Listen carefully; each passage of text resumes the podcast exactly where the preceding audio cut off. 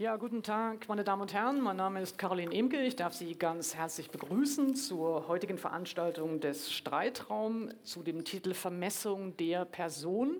Was heißt noch privat in der digitalen Gesellschaft?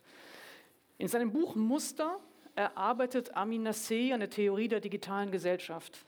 Dabei interessiert er sich für die Frage, ob die Kontroll- und Steuerungsmöglichkeiten, die sich durch die neuen Technologien ergeben, wirklich so neu sind oder ob sie nicht seit jeher in das Selbstverständnis der modernen Gesellschaft eingeschrieben sind. Was bedeutet die Anwendung von künstlicher Intelligenz für die Beobachtung, Vermessung, Steuerung der Person und des Körpers? Welche, welche Vorstellungen von Privatheit, von Selbstbestimmung und Leiblichkeit werden durch die digitalisierte Gesellschaft auf die Probe gestellt?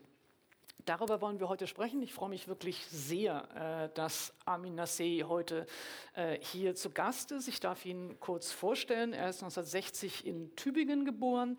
Er ist Professor für Soziologie an der Ludwig-Maximilian-Universität in München. Seine Forschungsschwerpunkte liegen auf dem Gebiet der politischen Soziologie sowie der Kultur-, Religions- und Wissens- und Wissenschaftssoziologie. Ähm, Amin Nasseh ähm, wurde im Jahr 2018 von der Deutschen Gesellschaft für Soziologie mit dem Preis für herausragende Leistungen auf dem Gebiet der öffentlichen Wirksamkeit der Soziologie, also das, was wir heute machen, ausgezeichnet. Er ist Herausgeber der Kulturzeitschrift Kursbuch und Verfasser zahlreicher Bücher und Aufsätze.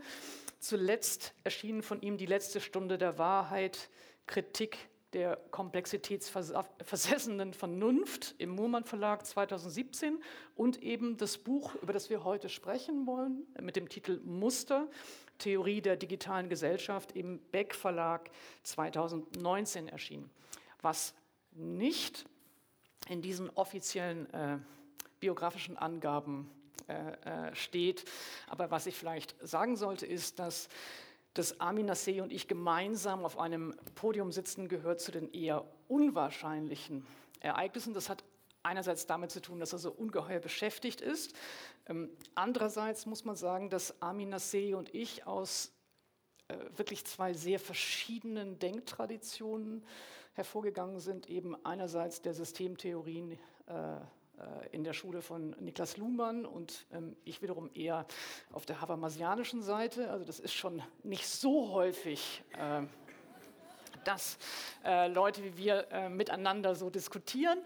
Ähm, und vielleicht das viel entscheidendere Kriterium, das uns voneinander unterscheidet, ist, dass Amin Nasseh ist, glaube ich, der erste Schalke-Fan, den ich auf diese Bühne gelassen habe. ähm, Sie, äh, man kann es nicht überschätzen, äh, die Bedeutung äh, dieser großzügigen zu, ja. Geste meinerseits. ähm, allerdings gibt es auch etwas, was uns besonders miteinander verbindet. Vielleicht sollte ich das auch sagen, auch wenn das nachher nicht so auftauchen will. Wir sind beide große LiebhaberInnen klassischer Musik und insofern freue ich mich sehr, dass Sie heute zu Gast sind. Herzlich willkommen, Amin Nasseh.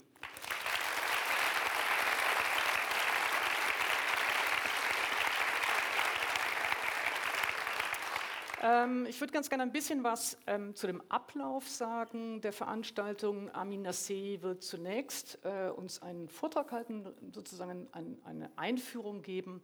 Ähm, ungefähr 40 Minuten, vielleicht 45 Minuten lang. Dann haben wir miteinander vielleicht eine Dreiviertelstunde oder eine Stunde, die wir miteinander sprechen. Ähm, und dann öffnet sich das Format immer zu Ihnen äh, im Publikum. Sie können gerne Fragen stellen äh, oder natürlich auch kommentieren. Ähm, bitte seien Sie aber so nett, warten Sie, bis Sie ein Mikrofon gereicht bekommen, damit Sie auch wirklich alle verstehen können. und wir alle miteinander diskutieren können. Amin Nasseh. Ja, vielen Dank äh, für die Einladung, über die ich mich wirklich sehr, sehr gefreut habe.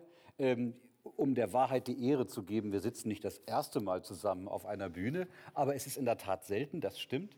Äh, ich freue mich sehr über die Einladung. Ich freue mich auch, hier was präsentieren zu dürfen. Ich weiß gar nicht, ob ich auf die Idee gekommen wäre, uns so unterschiedlich zu beschreiben, weil wir aus diesen unterschiedlichen Traditionen kommen. Aber wir werden sehen, was das noch für Wirkungen heute haben wird. Ich habe jetzt die Gelegenheit, tatsächlich zum Thema ein bisschen einzuführen. Ähm, ich werde zunächst einmal ein paar Sätze dazu sagen, was mich eigentlich als Soziologe an der Digitalisierungsfrage interessiert, was für eine Art von Frage ich stelle und was für eine Art von Frage ich nicht stelle. Und dann werde ich ähm, an zwei unterschiedlichen Fragen etwas über die das Thema Vermessung der Person, Frage nach Privatheit äh, formulieren, nämlich die zwei Fragen, inwiefern wir eigentlich die Digitalisierung als eine Form von Bedrohung erleben. Und ähm, da habe ich mir sozusagen diese beiden Dinge ausgesucht. Das eine ist die künstliche Intelligenz, also die Frage, ob Intelligenz oder das, was wir als intelligent bezeichnen oder dem wir Intelligenz zurechnen, eigentlich nur noch für Menschen oder auch für Menschen oder in Zukunft nur Maschinen zurechnen? Das ist die eine Frage. Und die zweite ist die, die vielleicht diejenige ist, die das Thema Digitalisierung in der Öffentlichkeit am stärksten anschlussfähig macht, nämlich die Frage nach der Gefährdung von Privatheit. Ich werde äh, zu beidem Dezidiertes sagen. Aber zunächst mal, warum ich als Soziologe eigentlich mich für die Digitalisierung interessiere. Man könnte sagen, Soziologen interessieren sich eigentlich für alles. Insofern muss man es nicht eigentlich besonders äh, begründen oder gerade legitimieren. Aber ich interessiere mich für eine ganz bestimmte Fragestellung.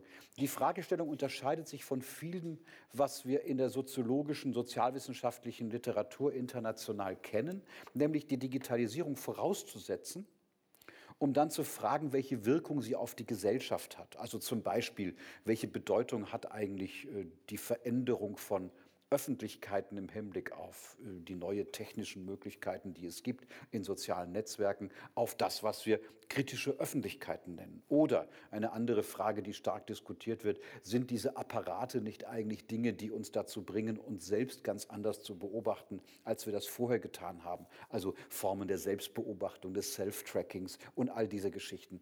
Ich könnte noch ein paar andere Beispiele nennen. Natürlich gehört das Thema des Kontrollüberschusses durch Digitaltechnik dazu, aber dazu werde ich bei beiden Punkten auch noch etwas sagen. Aber das ist sozusagen nicht das, was mich primär interessiert. Die Denkbewegung wäre ja, wenn man so anfängt, dass man bereits voraussetzen muss, was die Digitalisierung ist, um ihre Wirkungen zu beschreiben. Als Wissenschaftler würde ich sagen, da wird die Digitalisierung als unabhängige Variable eingesetzt, um dann zu schauen, was die Gesellschaft damit macht, beziehungsweise was sie mit der Gesellschaft macht. Ich habe versucht, andersrum zu fragen, nämlich mir die Frage zu stellen, vorher zunächst einmal gar nicht zu wissen, was ich unter Digitalisierung genau verstehen will. Das, ist, das sieht aus wie ein Taschenspielertrick, ist es natürlich auch. Aber es ist auch eine, eine sagen wir mal, eine, eine, eine, methodische Herangehensweise, eine methodisch kontrollierte Fragestellung. Und die methodisch kontrollierte Fragestellung, die ich entwickle, ist die Frage, welches Problem löst die Digitalisierung eigentlich für die Gesellschaft? Und das hört sich wie eine merkwürdige Frage an, weil wir üblicherweise ja nicht darauf kommen, welches Problem Digitalisierung löst, sondern welches Problem sie eigentlich auslöst oder ist sie womöglich selbst das Problem? Also ich will jetzt nicht behaupten, dass Digitalisierung keine Probleme produziert. Das wäre, das wäre hinreichend naiv, um mich am weiteren Reden hindern zu sollen.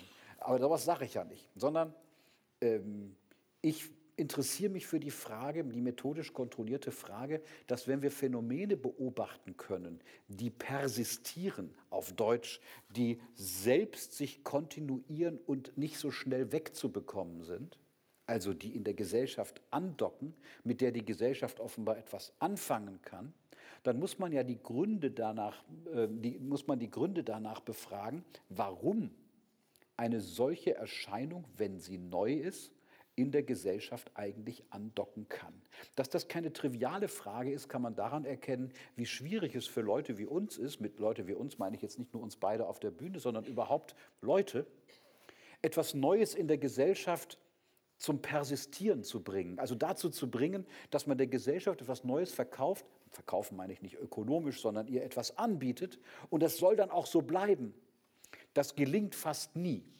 Sondern die umgekehrte Frage ist, wahrscheinlich gelingt das nur an solchen Phänomenen, für die es bereits in der Gesellschaft eine Disposition gibt. Und ich vergleiche die Digitalisierung deshalb mit anderen Technologien oder Techniken, die es vorher schon gegeben hat. Warum brauchte die westliche Gesellschaft, wie wir sie kennen, eigentlich den Buchdruck?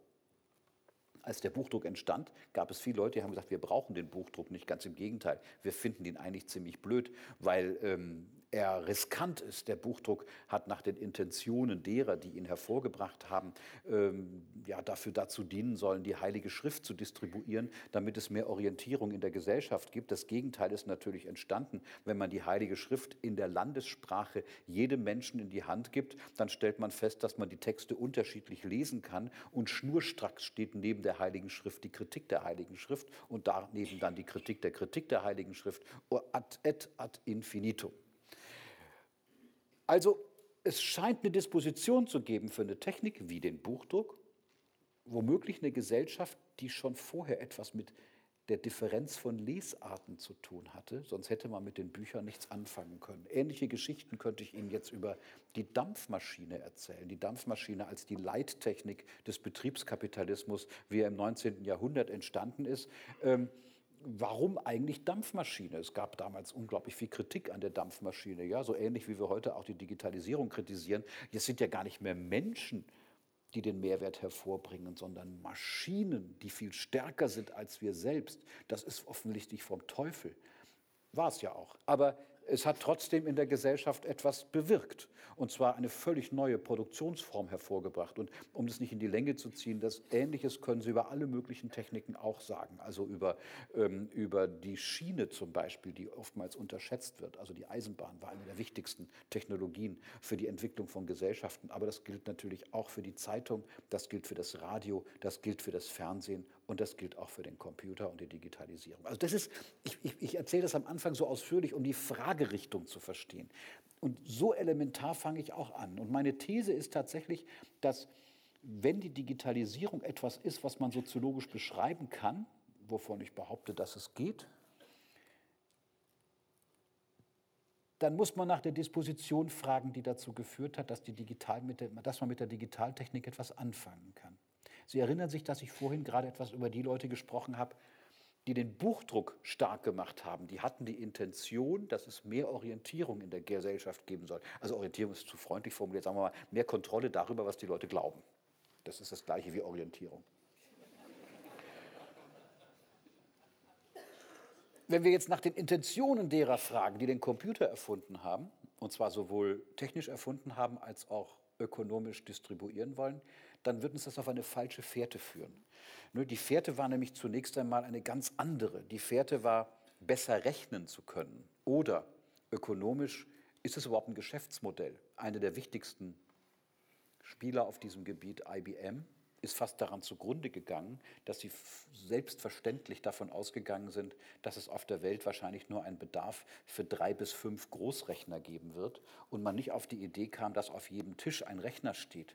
Und spannenderweise steht auch auf den Tischen ein Rechner, von dem wir denken, dass da gar kein Rechner steht, weil jede Technologie, mit der wir heute zu tun haben, durch Chips mitgesteuert wird. Und das konnte man damals nicht wissen, also kann das nicht als Erklärung hinreichen. Wir müssen also vor die Digitalisierung gehen. Und meine These ist, die ich jetzt kurz entfalten werde, dass mit der Modernisierung moderner Gesellschaften, man kann sagen mit dem Ende des 18., Anfang des 19. Jahrhunderts, das heißt mit der Entstehung von modernen Nationalstaaten, Entstehung des Betriebskapitalismus, Entstehung von, von starken Verwaltungen, mit der Verwissenschaftlichung der Beantwortung von Wahrheitsfragen und so weiter, vor allem mit der Verstädterung, das heißt mit der Urbanisierung von Prozessen, eine Denkungsart Einzug gehalten hat, bei der man festgestellt hat, dass man alles das, was man für die Zukunft wissen will, nicht mehr eindeutig aus der Vergangenheit abziehen kann. Wir nennen das Tradition. Traditionen interessieren sich für die Zukunft. Ja, also sie interessieren sich dafür, dass die Zukunft genauso bleiben soll, wie die Vergangenheit war. Und das heißt, die Kriterien stammen von dort. Wenn auf einmal Städte wachsen von 20.000 auf 150.000 Einwohner, was im 19. Jahrhundert schon eine ganze Menge gewesen ist, dann hat man auf einmal das Problem, dass etwa die Frage zu beantworten, wie viel Weizen eine solche Stadt braucht, nicht mehr einfach sozusagen als Antwort parat zu sagen, na so viel, wie wir immer gebraucht haben, sondern man muss das auf einmal anfangen zu berechnen. Man muss Mittelwerte bilden. Man muss Informationen darüber haben, wie unterschiedliche Gruppen der Gesellschaft eigentlich konsumieren, was sie brauchen, um überleben zu können, wie man das ökonomisch darstellen kann. Man macht Investitionspläne dafür, dass man, Berlin ist ein schönes Beispiel dafür, Mietskasernen hieß das damals, Mietskasernen in, in Mietskasernen investiert, weil man eine Idee davon hat, dass man wahrscheinlich genug Proletariat hat, das ein bisschen Geld dafür verdienen kann, Mieten dafür zu bezahlen. Und das muss man in Fabriken haben, deren Größe man berechnen muss und so weiter und so weiter. Stehende Heere brauchten das. Die Wissenschaft ist so entstanden, Hygienemaßnahmen in den Städten zu planen. Dafür musste man Mittelwerte bilden, Statistiken und so weiter und so weiter und so weiter. Um die lange Geschichte kurz zu machen, das ist eine Denkungsart, die völlig neu war. Die völlig neu war insofern, als wir auf einmal die Gesellschaft danach beobachtet haben, welche regelmäßigen Muster eigentlich entstehen. Deshalb heißt das Buch übrigens so. Das ist ein geschickter Schachzug, müssen Sie zugeben. Ja, ja. ist doch, ne? Und ich will Ihnen das an einem Beispiel nochmal deutlich machen. Ähm, Quetelet, das war einer der genialsten Sozialphysiker des 19. Jahrhunderts, in Belgien und Frankreich gearbeitet, hat sich zum Beispiel darüber gewundert, dass in einer Zeit, in der der romantische Liebescode entstanden ist, also wo Menschen sich vor allem deshalb geliebt haben, weil offenbar das Schicksal sie zusammengebracht hat und sie eigentlich füreinander bestimmt waren. Sie haben schon romantischer Liebescode gesagt, nicht? Nur, dass ich das nochmal nachfrage, ob ich mich verhört habe oder ja, ob das... Ja, ja. ja also als literarische Figur, ja, mhm. ähm, die, die ja ganz gut funktioniert hat, die wir auch heute noch kennen, dass diese Kodierung sozusagen, die wir, als, die wir gewissermaßen als eine Form kennen, die als einzig legitime Form gilt, wie zwei Personen zusammenkommen und zum Beispiel eine Ehe oder eine Liebesbeziehung eingehen, dass man dann festgestellt hat, dass es interessante Regelmäßigkeiten in der Gesellschaft gibt. Die haben sich zum Beispiel darüber gewundert damals, dass die Leute immer im ähnlichen Bildungsniveaus geheiratet haben und wenn der different war, war der Mann immer drüber und die Frau immer drunter. Aber was anderes, heute gibt es das auch anders. Wobei, wenn 53 Prozent Abitur machen, gibt es die Unterschiede nicht mehr so stark. Aber damals war das anders. Mhm. Ja, oder man hat festgestellt, dass Leute sich innerhalb ihrer Berufsgruppen oder bestimmter Konfessionen oder, oder, oder gefunden haben. Für, heute, für uns heute ist das ein selbstverständliches Denken, dass wir in diesen Mustern nachdenken. Das war damals völlig neu und man war total erstaunt. Nur um die Denkungsart klar zu machen. Diese Denkungsart hat dazu geführt, dass die Kontrolle von Gesellschaften etwa durch den Nationalstaat und seine Verwaltung, vor allem angewiesen war auf Daten. 1872 ist in Deutschland das Statistische Reichsamt entstanden, übrigens hier in Berlin, in dem man Daten, alle Daten, alle aggregierten Daten, die man über die Gesellschaft kriegen konnte, zusammengefasst hat. Und ein Jahr später ist man gleich auf die Idee gekommen, all das zum Staatsgeheimnis zu erklären, weil das die Kontrolldaten sind, mit denen man etwas machen kann. Und ich habe das natürlich jetzt inszeniert, dass Sie denken, ich rede schon über die Digitalisierung. Das tue ich auch, weil das eine digitale Denke ist. Der Computer im 20. Jahrhundert ist in diese Gesellschaft hineingestoßen und er ist sozusagen dafür verwendbar geworden, fast alles, was wir kennen, über Mustererkennung sichtbar zu machen. Und wenn wir heute in alle Bereiche der Gesellschaft gehen, wenn wir durch alle Funktionssysteme durchgehen, wird man feststellen, dass diese Denkungsart überall eine Rolle spielt. In der Medizin macht man zunächst einmal Mustererkennung über bestimmte Formen von, über bestimmte eine Korrelation von Lebensformen und bestimmten Leiden, um dann auf medizinische Fragen zu kommen. Die Sozialwissenschaften machen nichts anderes als Mustererkennung und wer eine politische Kampagne plant, macht nichts anderes als die Muster zu erkennen, welchem Milieu man welche Informationen eigentlich verkaufen kann. Und von der Ökonomie muss man nicht groß reden, die machen das sowieso mit Hilfe digitaler Mittel. Und die Computer sind im Prinzip die Apparate, die das vereinfacht haben. Meine Antwort ist also, dass der Computer oder die Digitalität oder die Digitalisierung löst das Problem der komplexen Selbstbeobachtung der Gesellschaft. Es fallen Daten an, in den Daten werden Muster erkannt und mit diesen Mustern kann man einen Mehrwert erzielen. Einen ökonomischen, einen politischen, einen forensischen, einen wissenschaftlichen, zum Teil sogar einen ästhetischen. Wenn man sich anguckt, wie heute zum Teil Gebrauchsliteratur in Verlagen gemacht wird, dann gibt es eine starke Form der Mustererkennung, die man zum Teil daran, ähm, daran bemisst, wie lange Menschen eigentlich auf Kindle-Apparaten, weil man das ja sozusagen als Rückkopplung, als Daten bekommt, in Büchern drin bleiben, wo sie aussteigen, das Buch entsprechend so zu schreiben, dass sie länger drin bleiben und dann womöglich wieder ein Buch aus dem gleichen Verlag kaufen. Nur um so ein Beispiel zu nennen, was eine Form der Anwendung ist. Oder wir kennen das alle, dass wir, wenn wir bestimmte Dinge gesucht haben, wir ganz ähnliche Dinge wiederfinden. Und wenn man es genau nimmt, ist das eigentlich eine, alles eine soziologische Tätigkeit. Die Soziologie interessiert sich für die Regelmäßigkeiten. Ich habe mal hier in Berlin an der FU einen äh, schönen großen Vortrag gehalten, Hegel Lecture hieß das, und habe begonnen mit dem Gedanken, dass ich ein unglaublich individualisierter und spannender Typ wäre. Dem sollten Sie jetzt nicht widersprechen. Das tue ich nämlich selbst weil man, wenn man feststellt, wofür ich mich interessiere, wie mein Leben verläuft, welche Produkte ich toll finde, welche ästhetischen Vorlieben ich, Vorlieben ich habe, welche sozialmoralischen Standards ich also habe. Also Schalke und Heidegger so gibt es bestimmt nicht so häufig. Bitte? Schalke und Heidegger zusammen gibt es bestimmt nicht so häufig. Das will ich nicht ausschließen. Also schon, weil die beiden Welten sich selten berühren. Aber ähm, das, also spannend ist sozusagen, also dass, dass ich bestimmte, ich, ich liebe so Stifte dieses, äh, dieses Herstellers, das ist von einem Schweizer Berg, aber ein deutscher Hersteller aus Hamburg. Ich sage nicht, wie der heißt. Äh, das gibt es bestimmte Leute, die das, die das kaufen. Und wenn, wenn ich all das zusammennehme, muss man feststellen, dass mein Leben unglaublich berechenbar und langweilig ist. Natürlich mit starken Variationen, es hätte auch ein bisschen was anderes sein können. Was mache ich in meiner Freizeit am liebsten? Äh, ist schon gerade genannt worden, klassische Musik ist für jemanden mit meinem äh, Hintergrund irgendwie total erwartbar. Und wenn ich keine klassische Musik hören würde, würde ich trotzdem lange Sätze über die Musik sagen können, die ich da höre. Das ist alles sehr erwartbar und damit arbeitet eigentlich die Digitalisierung. Wer heute Marketing damit macht oder wer Forensisches damit macht oder wer Leute ausspionieren will, der muss ja wissen, wen er ausspioniert und wie und mit welchen, welchen Formen von Daten und benutzt eigentlich soziologischen Sachverstand. So, das ist, die, das ist die Voraussetzung. Jetzt die beiden Fragen. Künstliche Intelligenz und Gefährdung von Privatheit. Ich fange mal mit der künstlichen Intelligenz an. Nochmal, was tut Computertechnik? Computertechnik macht nichts anderes, als Mustererkennung in Datensätzen zu ermöglichen. Also Sie haben einen Datensatz, Daten fallen zurzeit von selbst an oder sie werden erhoben. Also wenn Sie durch eine Großstadt gehen, hinterlassen Sie Daten. Ich gehöre noch einer Generation an. Ich kann aufgrund der Lichtverhältnisse nicht sehen, wie alt Sie sind. Ich nehme an, manche von Ihnen sind so alt wie ich. Manche sind jünger, die so alt sind wie ich.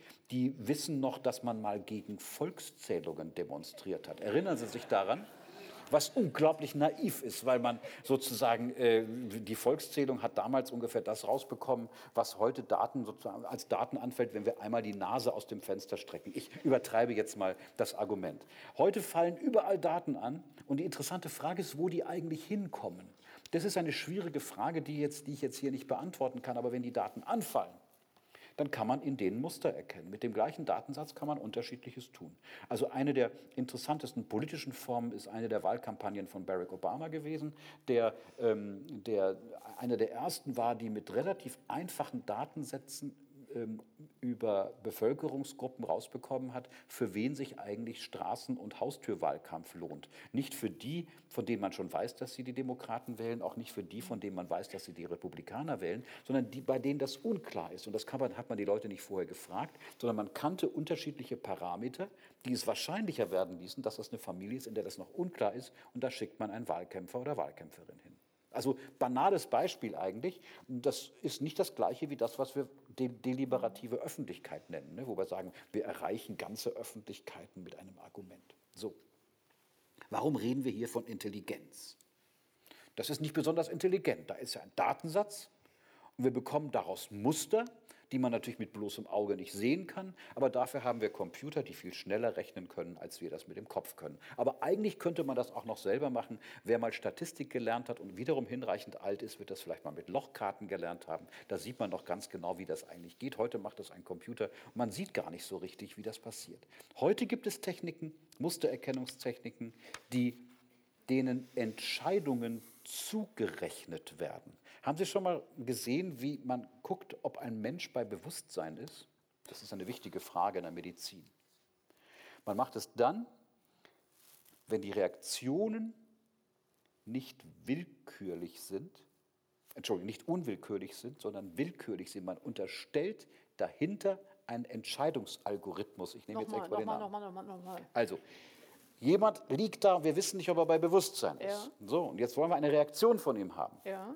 Und klopfen aufs Knie oder Klopfen aufs, ja gut, das, das ist eine Reaktion, bei der man ja kennt, dass es bestimmte vegetative Reaktionen gibt. Genau. Wir könnten zum Beispiel sagen, wir fragen ihn Also oder ist sie. Also ein, eine, eine der wichtigsten Geschichten ist, ihnen ihren Namen zu nennen und zu gucken, ob sie auf den Namen anders reagieren als auf Okay. das Wort Banane. Macht, macht man tatsächlich so. Und dann stellt man auf, ähm, fest, die können selber etwas unterscheiden. Wir unterstellen also Intelligenz. Wir unterstellen immer dann Intelligenz, wenn wir diesem Apparat, den wir da befragen, das kann eine Maschine, das kann ein Mensch sein, einen Handlungsspielraum unterstellen. Und das ist ja was anderes als diese Mustererkennung, von der ich gerade gesprochen habe. Deshalb führe ich die Unterscheidung von sogenannter erlebender und handelnder Technik ein. Das ist eine Unterscheidung, die wir in der übrigens systemtheoretischen Soziologie verwenden. Die Unterscheidung von Erleben und Handeln. Ähm, er, als Erleben wird etwas erlebt, wenn man es mir nicht selbst zurechnet.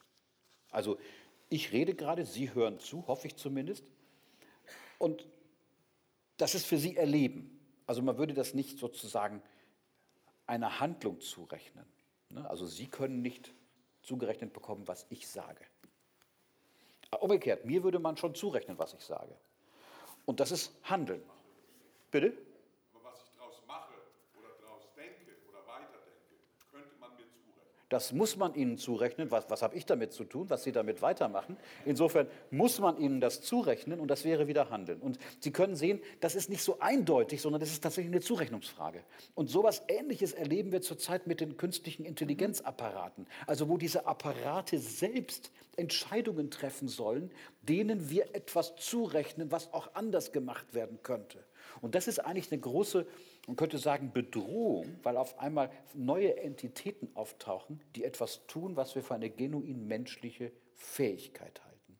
Und interessant ist daran, dass wenn die Dinge einen Verhaltensspielraum haben, offenbar keine Eindeutigkeit da ist. Also ich interessiere mich für KI vor allem deshalb, weil man etwas über die menschliche Intelligenz daraus lernen kann. Was finden wir an der menschlichen Intelligenz eigentlich toll? Wir finden toll, also wenn ich, ähm, wenn ich äh, Caroline Emke etwas frage, bist du mit dem 3 zu 3 zufrieden? Der war cool, oder? Äh, wenn ich das frage, dann gibt es darauf mehrere Antworten. Ich glaube, Nur doch, eine. gibt nur eine. Okay, das war, das war, kein, gutes, Beispiel. war kein gutes Beispiel. Aber wir, wir nehmen mal an, dass es das wäre. Dann würde man sagen, das ist ja eigentlich das Interessante an, einer, an, einem, an einem Automat, der kein Automat ist. Also ich würde niemals einen Automaten etwas fragen, weil der Automat ja nicht mehrere Möglichkeiten hat. Aber künstliche Intelligenz muss mehrere haben, sonst würden wir sie nicht intelligent nennen. Und manche der Apparate sehen ja so aus, als würden sie das tatsächlich tun. Beispiel, es gibt heute Herzschrittmacher, die einen Defibrillator eingebaut haben, der etwas tut, was vor kurzem eine ärztliche Entscheidung war, die auch anders hätte ausfallen können. Es gibt nämlich keine Eindeutigkeit, wann der, wann der beginnt, sondern der, der Apparat berechnet Wahrscheinlichkeiten und entscheidet tatsächlich. Er könnte auch nicht und lernt selber in der Situation. Oder, na, ich lasse das oder mal weg, ich glaube, es ist klar, was damit gemeint ist. Alan Turing, einer der wichtigsten Computerdenker, vielleicht einer der klügsten Menschen des 20. Jahrhunderts, ich finde den auf jeden Fall wahnsinnig spannend, hat den wundervollen Satz geschrieben, ich habe ihn mir aufgeschrieben, wenn von einer Maschine Unfehlbarkeit verlangt würde, kann sie nicht intelligent sein. Das ist ein toller Satz, ne? weil der im Umkehrschluss heißt, Caroline Emke kann nur intelligent sein, wenn ich ihr nicht Unfehlbarkeit unterstelle. Und ich glaube, wenn wir verstehen wollen, was das Bedrohliche an KI ist, ich wollte ja über Bedrohungen reden, dann müssen wir dies tatsächlich zu Ende denken. Sie kennen die Diskussion, die man meistens dann führt über selbstfahrende Automobile. Ich finde die Formulierung unglücklich, weil Automobil schon Selbstfahrer heißt. Aber Sie wissen, was ich meine. Selbstfahrende Automobile heißt, das Automobil entscheidet selbst, ob es bremst, ob es blinkt, ob es weiterfährt oder nicht. Die ethische Diskussion, die daran diskutiert wird, ist ja oftmals, vielleicht haben Sie das schon mal gelesen, am MIT ist diese, dieses, äh, dieses Experiment ähm, äh, entwickelt worden. Der Apparat fährt auf eine Kreuzung zu oder auf einen Zebrastreifen und dort ist eine Gruppe von Rentnern und eine Gruppe von Kindern. Und der Versuchsaufbau ist, der Apparat kann nur eins machen, eins von beiden treffen.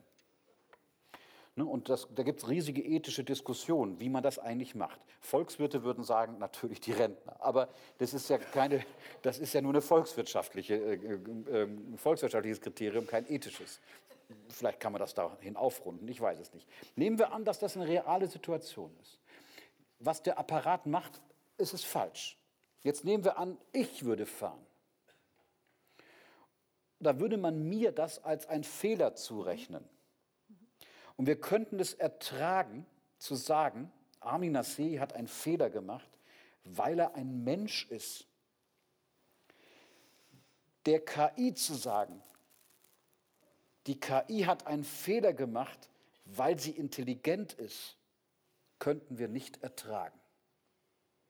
Und wir werden bald in einer Welt leben, in der immer mehr solche Entscheidungen von solchen Apparaten getroffen werden. Wir aber von einem technischen Apparat Eindeutigkeit verlangen, während wir das bei menschlichen Akteuren nicht tun. Es gibt übrigens eine Mathematik dahinter. Kurt Gödel hat schon in den 1930er Jahren seinen berühmten Unbestimmtheitssatz gezeigt, dass formale Systeme, formale, formalisierte Systeme nie ganz vollständig sein können, weil sie immer von Voraussetzungen ausgehen müssen, die sie selber nicht mitbegründen können. Was eigentlich dem wenn man es jetzt nur technisch betrachtet, was unser Bewusstsein tut, ganz gut entspricht. Also ich kann vielleicht für mein Argument haftbar gemacht werden, haftbar ist übertrieben, sagen wir mal, Zurechnung erfahren, aber für meine Existenz nicht. Dafür gibt es viele philosophische Figuren, mit denen man das beschreibt. Ja? Also für meine Existenz nicht heißt, ich habe immer schon begonnen also in der Bewusstseinsphilosophie wäre das der Regressus ad infinitum nach dem Ich, hinter dem Ich, dem Ich, dem Ich, dem Ich zu fragen und man deshalb irgendwann das Fragen aufhört und sagt, es muss so eine Art unmittelbare Vertrautheit mit mir selbst geben. Das wäre so eine schleiermacherische Lösung. Ich will das jetzt gar nicht philosophisch groß, groß aufladen, sondern als formale Form beschreiben. Und letztlich gilt das auch für solche formalisierten Systeme, die ja selbst etwas tun, womit sie beginnen müssen. Das heißt, die finden nicht einfach Datensätze vor, die da sind. Also die können nicht einen Mittelwert bilden aus der Frage, wie eigentlich so ein Auto reagieren soll, sondern sie müssen selber erkennen, was da ist. Und die einzige Sicherheit, die sie haben, wie die Welt aussieht, sind sie selbst. Halten Sie das für einen komischen Satz? Wenn ja, testen Sie mal, ob dies hier wirklich ein Glas ist. Können Sie das alle sehen? Wie können Sie testen, ob, Sie, ob, ich wirklich ein Glas in der Hand halte? Also Sie könnten mich jetzt sagen, mich fragen, aber Sie sollen es selber sehen. Und um es zu sehen, müssen Sie Ihre Sehwerkzeuge, Ihre Augen, Ihr Bewusstsein verwenden. Um zu testen, ob Sie es wirklich sehen, müssten Sie am Bewusstsein vorbei wahrnehmen. Das können Sie nicht. Jetzt stellen Sie sich einen Sensor vor, der in einem Automobil vorne eingebaut ist, der erkennen soll, ob eine Kante für die Frage, ob man an der Kreuzung anhalten muss, relevant ist oder nicht. Die einzigen Anhaltspunkte, die der Apparat hat, ist er selbst, wie das für uns übrigens auch gilt. Der muss also an sich selber lernen und wer lernen muss, muss vorher Fehler machen, sonst kann er nicht lernen. Ich habe mich tatsächlich durch die schwierigen, ähm, schwierige Literatur gearbeitet, die äh, die es dazu gibt, ähm, wo lernende Maschinen als Mehrebenencomputer beschrieben werden, die nicht mehr Eindeutigkeiten berechnen, sondern stochastische Modelle haben, in denen sie gewissermaßen an den eigenen Fehlern lernen. Und unsere Sozialisationsprozesse sind eigentlich Fehlerlernen. Ja? Wir, wir versuchen bestimmte Dinge, die funktionieren nicht, passen uns also an und gucken, was sich bewährt und was sich nicht bewährt. Wir sind sogar in der Lage, unsere Überzeugungen zu korrigieren. Das ist selten, aber es kommt vor, wenn die Welt sich offenbar anders darstellt, als wir das eigentlich so gesehen haben.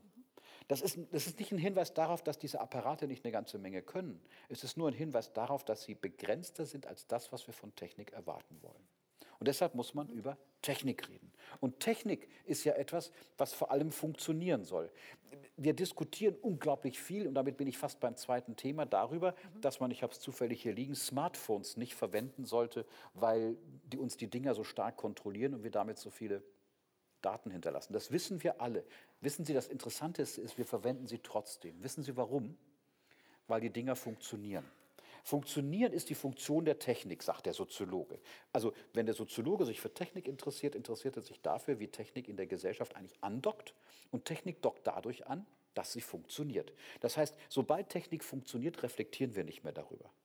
Also es gibt Schalter, die machen an und aus, dahinter passiert unglaublich viel. Und wenn dahinter unglaublich viel passiert, dann passiert es eben dahinter und bleibt unsichtbar. Und deshalb werden wir eigentlich durch funktionierende Technik korrumpiert. Und deshalb wird es unglaublich schwer werden, rauszukriegen, ob diese künstliche Intelligenz, wie sie da ist, ob wir die eigentlich loswerden können oder ob wir überhaupt die intellektuellen Möglichkeiten haben, an bestimmten Situationen zu sagen, an der Stelle möchten wir den Algorithmus eigentlich nicht haben, der etwas Uneindeutiges tut und hoffen darauf, dass Menschen dahinter stecken, die wir haftbar machen können dafür, dass sie Fehler gemacht haben. Der Fehler wird auf einmal zu etwas, was wir schätzen lernen sollten. Das hat viel mit der Leiblichkeit von Menschen zu tun. Wenn, wenn, für mich, wenn es für mich eine Leiblichkeitsmetapher gibt, dann ist es die Endlichkeit unseres Lebens. Die Endlichkeit ist sozusagen nicht nur die Endlichkeit unseres Körpers und wahrscheinlich unseres Geistes nach unserem biologischen Ende, sondern auch die Endlichkeit unserer Perspektive auf die Welt, die immer gebunden ist an unsere je eigene Perspektive, die nicht vollständig berechenbar ist. Aber eine Computerwelt braucht diese Berechenbarkeit, damit sie sozial funktionieren kann. An diesem Widerspruch müssen wir arbeiten. Das ist bis jetzt noch nicht geschehen. Mhm. Zweiter Punkt, den mache ich kürzer. Dass die Digitaltechnik Privatheit gefährdet, ist, das stimmt, das wissen wir alle. Deshalb ist es wichtig, darüber nachzudenken, ob eigentlich bestimmte Standards, die wir haben, also im Recht spricht man zum Beispiel von der Unverletzlichkeit der Wohnung, also das würde ja heißen, die Nichtbeobachtbarkeit unseres privaten Lebens von außen weiterhin voraussetzen können. Ich würde sagen, klar, müssen wir tun. Nur, wir versuchen womöglich etwas zu retten, was es in dieser Form nie gegeben hat. Es geht um Freiheit. Und ich rede jetzt nicht als Philosoph über Freiheit, ich habe das auch mal studiert, ich könnte dazu auch lange Sätze sagen, ich rede nur als Soziologe über Freiheit. Wenn wir über Freiheit nachdenken, können wir ja empirisch feststellen, dass wir nur denen Freiheit gewähren, von denen wir wissen, dass sie mit der Freiheit nichts Schlimmes machen.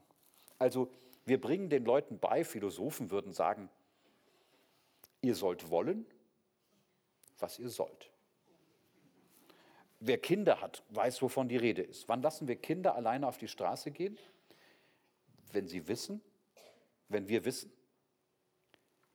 dass sie tun, was sie sollen und nicht einfach über die Straße laufen, sondern erst links gucken und dann rechts gucken und dann nochmal links gucken und dann gehen, sonst könnten wir gar nicht überleben. Also, oder dass wir uns in die Hände von Leuten begeben, die frei sind, ja, also Taxifahrern, Piloten.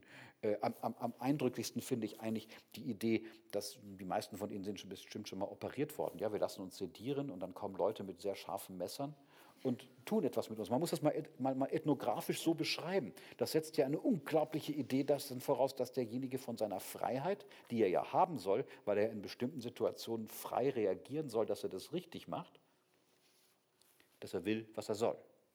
Und ich sage, ach, heute schneide ich mal anders. Und sie lachen darüber. Das ist eigentlich die Grundvoraussetzung für so etwas wie ein funktionierendes Sozialwesen.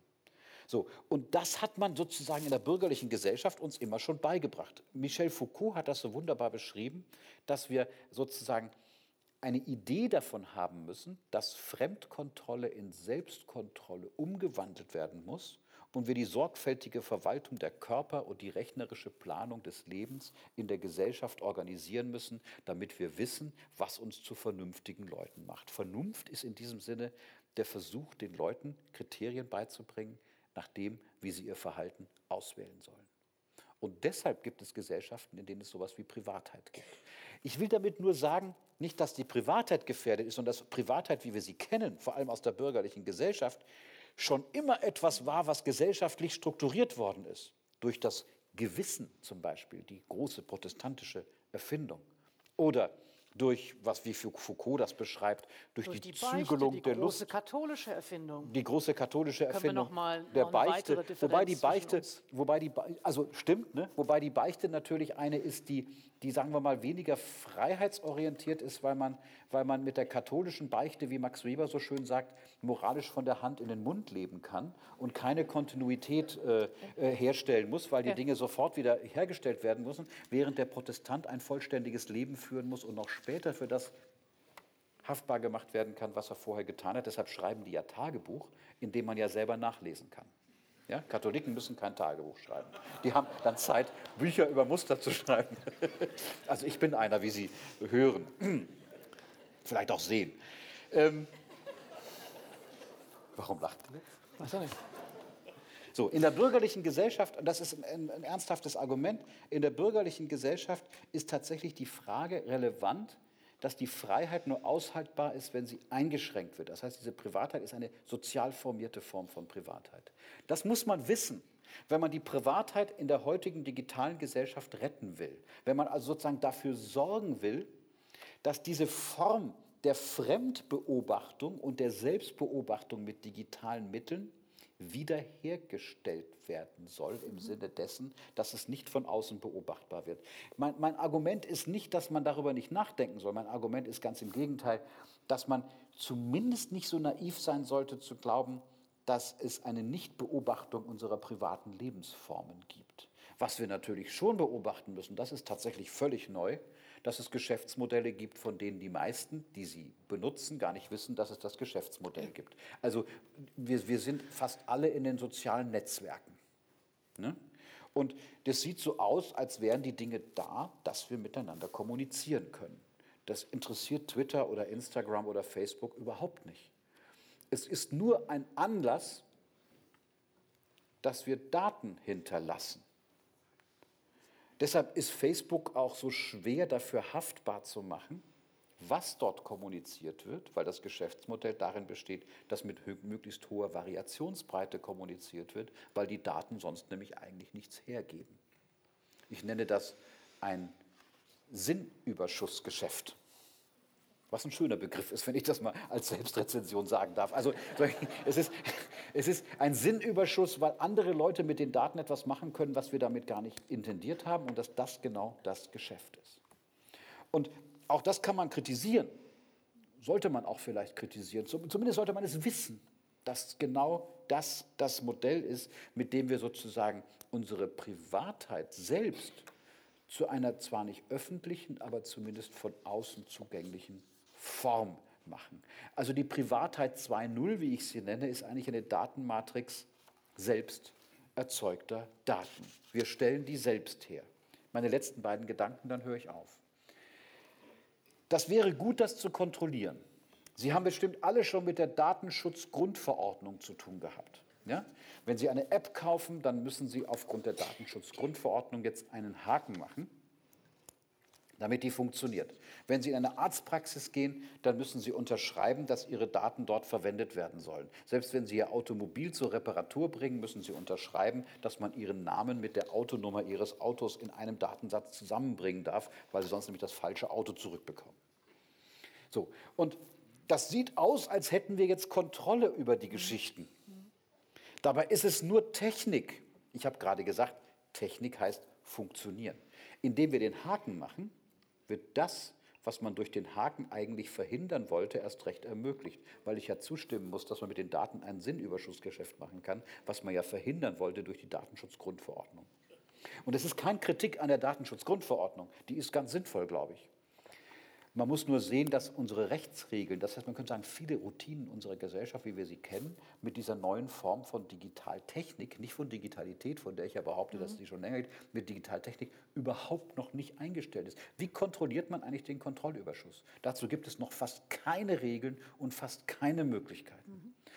Zu hoffen, dass man das auf individuelles Verhalten zurechnet, ist unglaublich naiv. Also zu sagen, ich unterschreibe keine Datenschutzgrundverordnung mehr oder sogar von informationeller Selbstbestimmung zu reden. Das ist übrigens schon aus logischen Gründen falsch, weil eine Information nicht in den Daten ist, sondern im Beobachter der Daten. Also wenn ich Daten hinterlasse, kann ich natürlich nicht kontrollieren. Das war ja das Beispiel, was Sie vorhin gesagt haben. Kann ich nicht kontrollieren, was andere mit den Daten machen. Wenn ich das aber kontrollieren könnte, wären die Daten für den anderen uninteressant und das gesamte Modell wäre weg. Und ich will nur darauf hinweisen, dass wir da in Antinomien leben, die wir noch nicht so richtig verstehen. Mein letzter Gedanke stammt von Donna Haraway, eine feministische Philosophin und Historikerin aus den USA. Die hat vor vielen Jahren schon, das ist jetzt, ich habe es nicht im Kopf, das ist in den 90er Jahren ja. schon gewesen, 95. ein, ähm, bitte? 95. 95, äh, das, ähm, ähm, ein, ein, ein Manifest geschrieben, ein Cyborg-Manifest. Also Cyborg, das ist ein Kunstwort, das, das besteht aus Cybernetic Organism, also kybernetische Organismen. Also ein, ein Widerspruch eigentlich. Die Idee ist gewissermaßen, dass wir ja erstens gar nicht mehr so genau sagen können, wo die Grenze zwischen menschlichen Körpern und Maschinen ist. Was, was ich besonders eindrücklich fand, waren Exoskelette. Wissen Sie, was das ist? Das ist total cool. Also Leute, die gelähmt sind zum Beispiel an ihren Beinen, also nicht ganz gelähmt, sondern halb gelähmt, bekommen ein Exoskelett. Und das Exoskelett kann über Mikrobewegungen der Hüfte erkennen, in welche Richtung das Bein sich wohl bewegen soll und dem Bein helfen, sich zu bewegen, sodass Muskeln sich wieder bilden können. Ich habe das bei EADS in Donaueschingen gesehen, dass, dass, dass Arbeiter, die unter einem Hubschrauber was, was, was drehen müssen, ein Exoskelett hatten, sodass sie sich sozusagen in so einer Haltung nicht mit ihren Muskeln, sondern mit dem Apparat festhalten sollen. Also das ist jetzt nur so ein Beispiel, wo wir gar nicht mehr genau wissen, wer handelt denn da eigentlich. Denken Sie an Prothesen, denken Sie an Dinge, die uns beim Denken helfen, denken Sie an Augmented Reality. Man hält sein, sein, sein Apparat vor ein Gebäude und das sagt uns, was das für ein Gebäude ist. Wir benutzen selber ähm, Techniken, um in der Stadt, und Großstadt uns nicht zu verlaufen und so weiter, leben eigentlich mehr in dem Ding, als dass wir sehen, was wir da haben. Also das kennen wir. Donna Haraway macht daraus noch ein anderes Argument. Die sagt, als Feministin, wir leben in einer Gesellschaft, in der wir interessanterweise mehr klassifiziert werden, als es sein müsste. Also zum Beispiel beschreibt die Unterscheidung von Männern und Frauen, oder sagen wir so, ist die Unterscheidung von Männern und Frauen auch dort relevant, wo es nicht um Männer und Frauen geht. Das ist das, was ich übrigens auch an den, an, an, sozusagen an den Geschlechterfragen als Soziologe das Interessanteste finde. Gar nicht dort, wo es um Männer und Frauen geht. Da ist ja irgendwie, da geht es um Männer und Frauen. Interessant ist, warum es auch um Männer und Frauen geht, wenn es nicht um Männer und Frauen geht. Ja, also bei Zahlungsvorgängen, bei Arbeitsprozessen, im Straßenverkehr, weiß der Henker, überall spielt das ja interessanterweise eine Rolle. Also Handlungen werden, ich habe die Unterscheidung von Erleben und Handeln ähm, eingeführt, ne? Handlungen von Frauen werden anders erlebt als Handlungen von Männern. Selbst dann, wenn man das explizit vermeiden will, tut man das. Also gerade das Explizite tut es, weil das Explizite ja nicht mehr daran an der, an der Unterscheidung vorbeigucken kann. Das ist unglaublich interessant. Und sie hat gesagt, wir werden den Mist nicht los.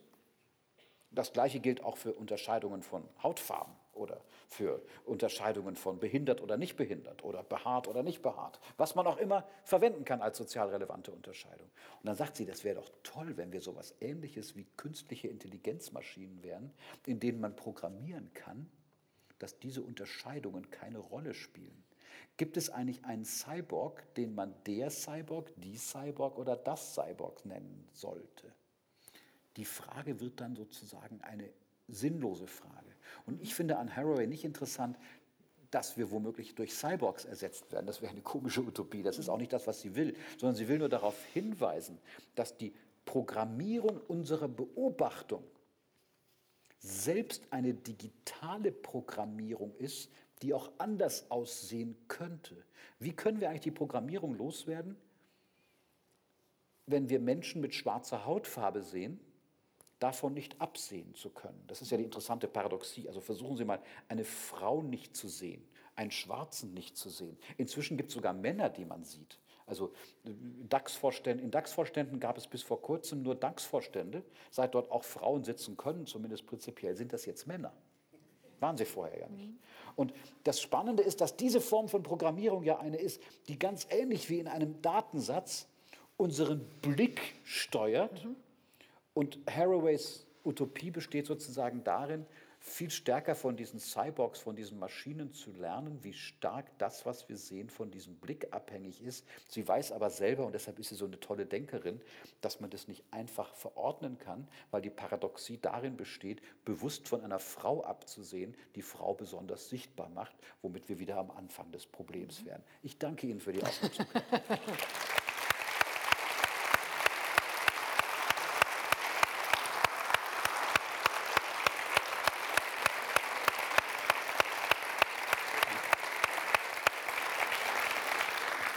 Äh, ganz herzlichen Dank, Amina Sie. Es sind sehr, sehr viel mehr ähm, Möglichkeiten, äh, Fragen herauszunehmen aus diesem Komplex, als ich jetzt in der Zeit, die ich habe, äh, äh sozusagen erfüllen kann. Insofern hoffe ich auch, dass das, was ich versäume, dann aus dem Publikum auch kommt. Auch ein Sinnüberschussgeschäft. Genau.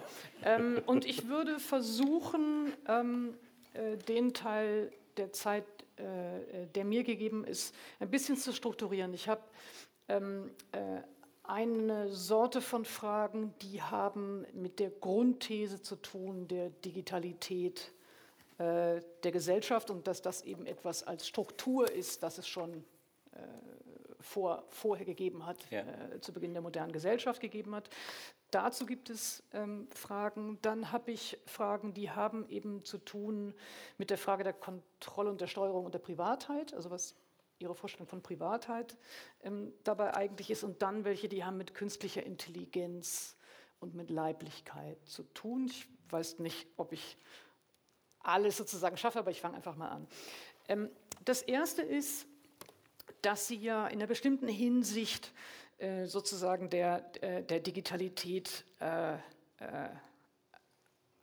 also ihr, ihr, ihr bestreiten äh, die Originalität. Also sie sagen, das ist in Wahrheit nichts, was ganz besonders neu ist, sondern ähm, die Möglichkeit der Selbstbeobachtung, die Vermessung und Kontrolle von Menschen und eben auch ganzen Bevölkerungen ähm, gab es schon Ende des 18. und 19. Jahrhunderts, also mit dem Beginn der Nationalstaaten und dem, was Foucault jetzt Biopolitik auch mhm. genannt hätte. Mhm. Ähm, Trotzdem wäre meine erste Frage, ob es nicht doch etwas gibt, was sozusagen etwas spezifisch Neues ist oder was vielleicht doch kategorial ein bisschen anders ist. Und das hat damit zu tun, dass ich mich frage, ob die, ähm, die Möglichkeiten der Digitalität, wie sie jetzt gegeben sind, allein durch die Quantität der Daten auch zu einer anderen Qualität der Vermessung und der Kontrolle führen. Also es gilt beides. Ich behaupte ja nicht, dass sich nichts geändert hat. Das, mhm. das wäre ja, wär ja eine völlig idiotische These, wenn man, wenn man so will. Also das, das behaupte ich nicht. Ich behaupte auch nicht, dass, dass bereits im 19. Jahrhundert eine digitale Gesellschaft da war. Ich behaupte nur, dass wenn wir sie heute verstehen wollen, müssen wir verstehen, welche Dispositionen dort begonnen haben. Und die sind natürlich durch Digitaltechnik also ich habe das Wort disruptiv vermieden, womit wir jetzt eine interessante Paradoxie haben, dass die Vermeidung jetzt nicht mehr gelingt, weil ich es genannt habe. Aber ich, also das Disruptive ist sozusagen auf einer zweiten Ebene. Natürlich hat sich alles total geändert. Also Big Data bedeutet ja, dass wir, das ist ja so ein Schlagwort Big Data. Big, unter Big Data versteht man eigentlich nicht nur große Datensätze, sondern vor allem Datensätze, die erstens rekombiniert werden und zweitens für unterschiedliche Dinge gleichzeitig verwendet werden. Mhm. Das ist etwas, was sozusagen ein Überschuss dieser Technik ist.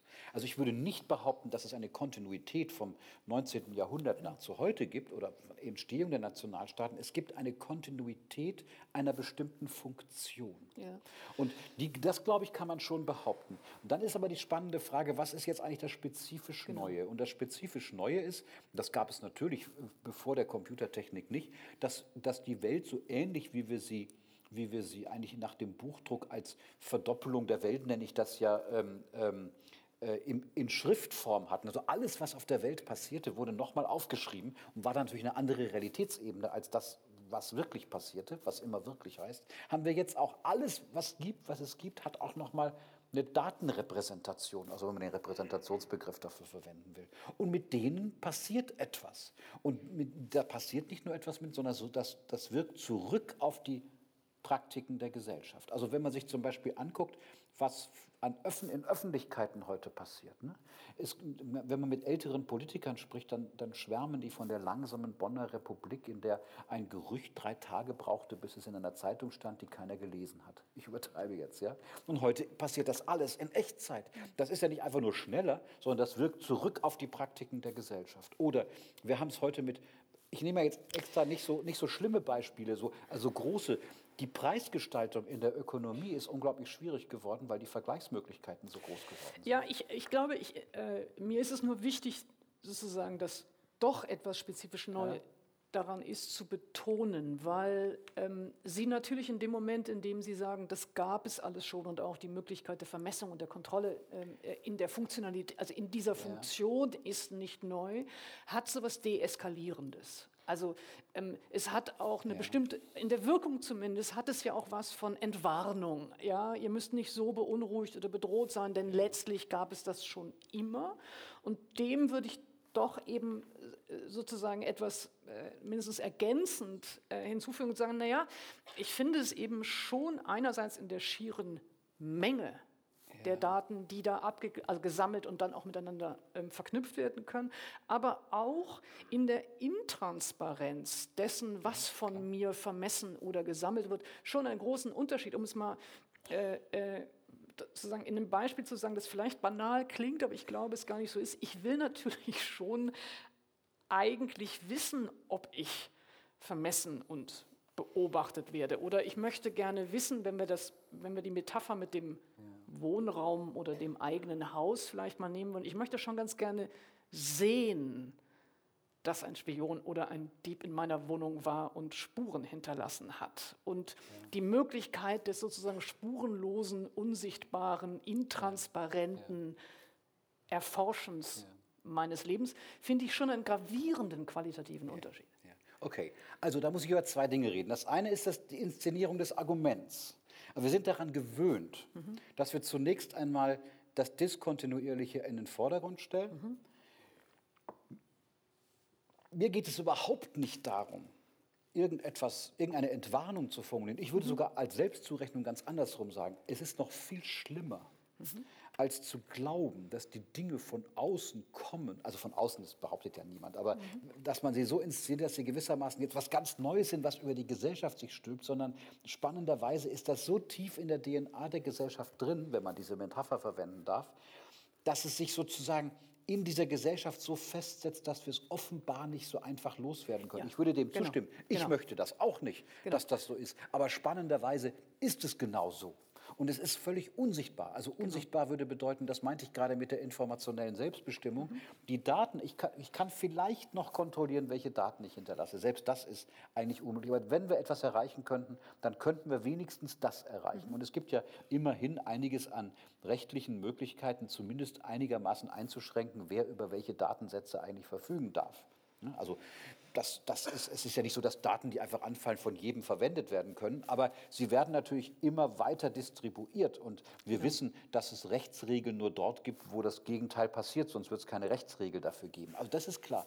Aber zu bestimmen, mitzubestimmen, welche Informationen damit eigentlich ähm, oder welch, welche Informationen sich daraus gewinnen lassen, das ist schwierig. Und da würde ich sagen, vielleicht haben wir eine zu entdramatisierende Beschreibung auch schon des klassischen Nationalstaats, der viel mehr mhm. auf diese Form von Herrschaft aufgebaut war, mhm. als wir so denken. Und das ist also, das ist keine, ich will überhaupt nicht, also Entwarnung, das, das, das liegt mir völlig fern. Ganz im mhm. Gegenteil, ich halte, wenn ich das mal so selbst zurechnend sagen darf, meine Beschreibung für eigentlich viel schlimmer, für viel radikaler, weil sie mit der, weil sie, bitte? Für totaler sozusagen. Genau, weil, weil sie eigentlich sagt, ihr könnt euch sogar, ihr könnt euch sogar darum bemühen, das prinzipielle Problem zu lösen. Das wird nicht funktionieren. Und dann muss man sich fragen, heißt das, dass man dann gar nichts machen kann? Das heißt es natürlich nicht, sondern wir brauchen wahrscheinlich ganz andere Mittel, als mit denen wir was machen können. Wenn ich heute mit, mit Datenanalysten über solche Fragen rede, was ich sehr viel getan habe, dann sagen die natürlich, interessanterweise wird man die Folgen der Digitalität nur mit digitalen Mitteln erreichen können. Also hm. äh, das, das ist etwas, was wir so im Alltag nicht kennen. Die, die ganze äh, Verschlüsselungstechnik mhm. wird immer wichtiger. Also Verschlüsselungstechnik, wo man sagen muss, Daten, die von uns anfallen, die relevant sind, die wir sozusagen so verschlüsseln müssen, dass wir tatsächlich sicherstellen, dass auf der anderen Seite nur derjenige damit umgehen kann, der es haben soll. Jetzt hat der Bundesgesundheitsminister vor drei Wochen vorgeschlagen, ob man nicht eigentlich alle medizinischen Daten, ja. die äh, von, für, für Kassenpatientinnen und Patienten vorliegen, für die Forschung frei zugänglich machen soll. Und spannend ist, unser, unsere erste Reaktion wäre, um Gottes Willen, das darf man nicht machen. Und ich würde auch sagen, das sollte man auch nicht machen, weil da auch genetische Daten drin sind. Das heißt, man kann nicht nur Mittelwerte bilden, sondern genau zurückverfolgen, welche Person das geht. Ich habe letztens mit, äh, mit, mit, mit Medizinstatistikern, die sehr kritisch dieser Sache gegenüberstehen, geredet. Und die haben tatsächlich ernsthafte Zahlen genannt, wie viele Leben das retten würde, weil man mit bestimmten Forschungen dann auf Fragen mhm. käme, die man sonst nicht lösen Also das sind genauso Sachen, die wir noch im Verlauf dieser Diskussionsreihe hier ja. auch diskutieren werden, also auch tatsächlich ja. mit Medizinethikern genau, und oder Das ist ja wahnsinnig spannend. Das ist ja. auch unter ethischen Gesichtspunkten genau. sehr interessant. Wir haben einerseits das Interesse, eine Art Datenethik zu haben und sagen, nicht jeder darf über meine Daten verfügen. Auf der anderen Seite womöglich den Hinweis darauf, dass bestimmte Krankheitsbilder, ich würde auch sagen, vieles, was wir mit dem, über den Klimawandel diskutieren, können wir eigentlich nur über Datensätze rauskriegen, wie denn die Prozesse eigentlich wirklich sind. Also die Energiebilanzen der neuen Lösungen, die wir alle haben, das wissen wir aus Mustererkennungstechniken, wie, wie wie, wie, zweifelhaft die zum Teil sind. Und da sehen wir, jetzt sind wir auf einmal mitten in der Gesellschaft und diskutieren die Dinge, die wir in der Gesellschaft immer diskutieren, dass, dass, dass die Dinge zwei Seiten haben, dass wir abwägen müssen, dass es durchaus ethische Konflikte gibt. Wollen wir dies oder wollen wir jenes? Und wir diskutieren das jetzt wie selbstverständlich auch in der digitalen Welt, mhm. was ja für mich nur ein Hinweis darauf ist, wie tief das eingelassen ist in die Struktur mhm. der Gesellschaft. Ähm, das Zweite ist, dass schon noch eher mit dieser ersten allgemeineren These zu tun hat, ist, ähm, die Frage äh, der funktionierenden Technik, also ja. sozusagen äh, die Beschreibung äh, äh, der Wirksamkeit oder des Erfolgs von Technik ist bei Ihnen eben, dass sie funktioniert. Ja? Ähm, sie sagen an einer Stelle in dem Buch, dass funktionierende Technik äh, Konsens, also gesellschaftliche Konsensansprüche oder auch Dissensansprüche sozusagen aufhebt oder trumpft, könnte man sagen, einfach dadurch, dass sie funktioniert, ja. die Technik. Und das würde ich gerne äh, in Frage, also ich hätte gerne Fragen an diese ja. These. Ähm, und zwar tatsächlich an die Funktionalität, also ob es wirklich stimmt, ja. dass diese Technik funktioniert. Ja?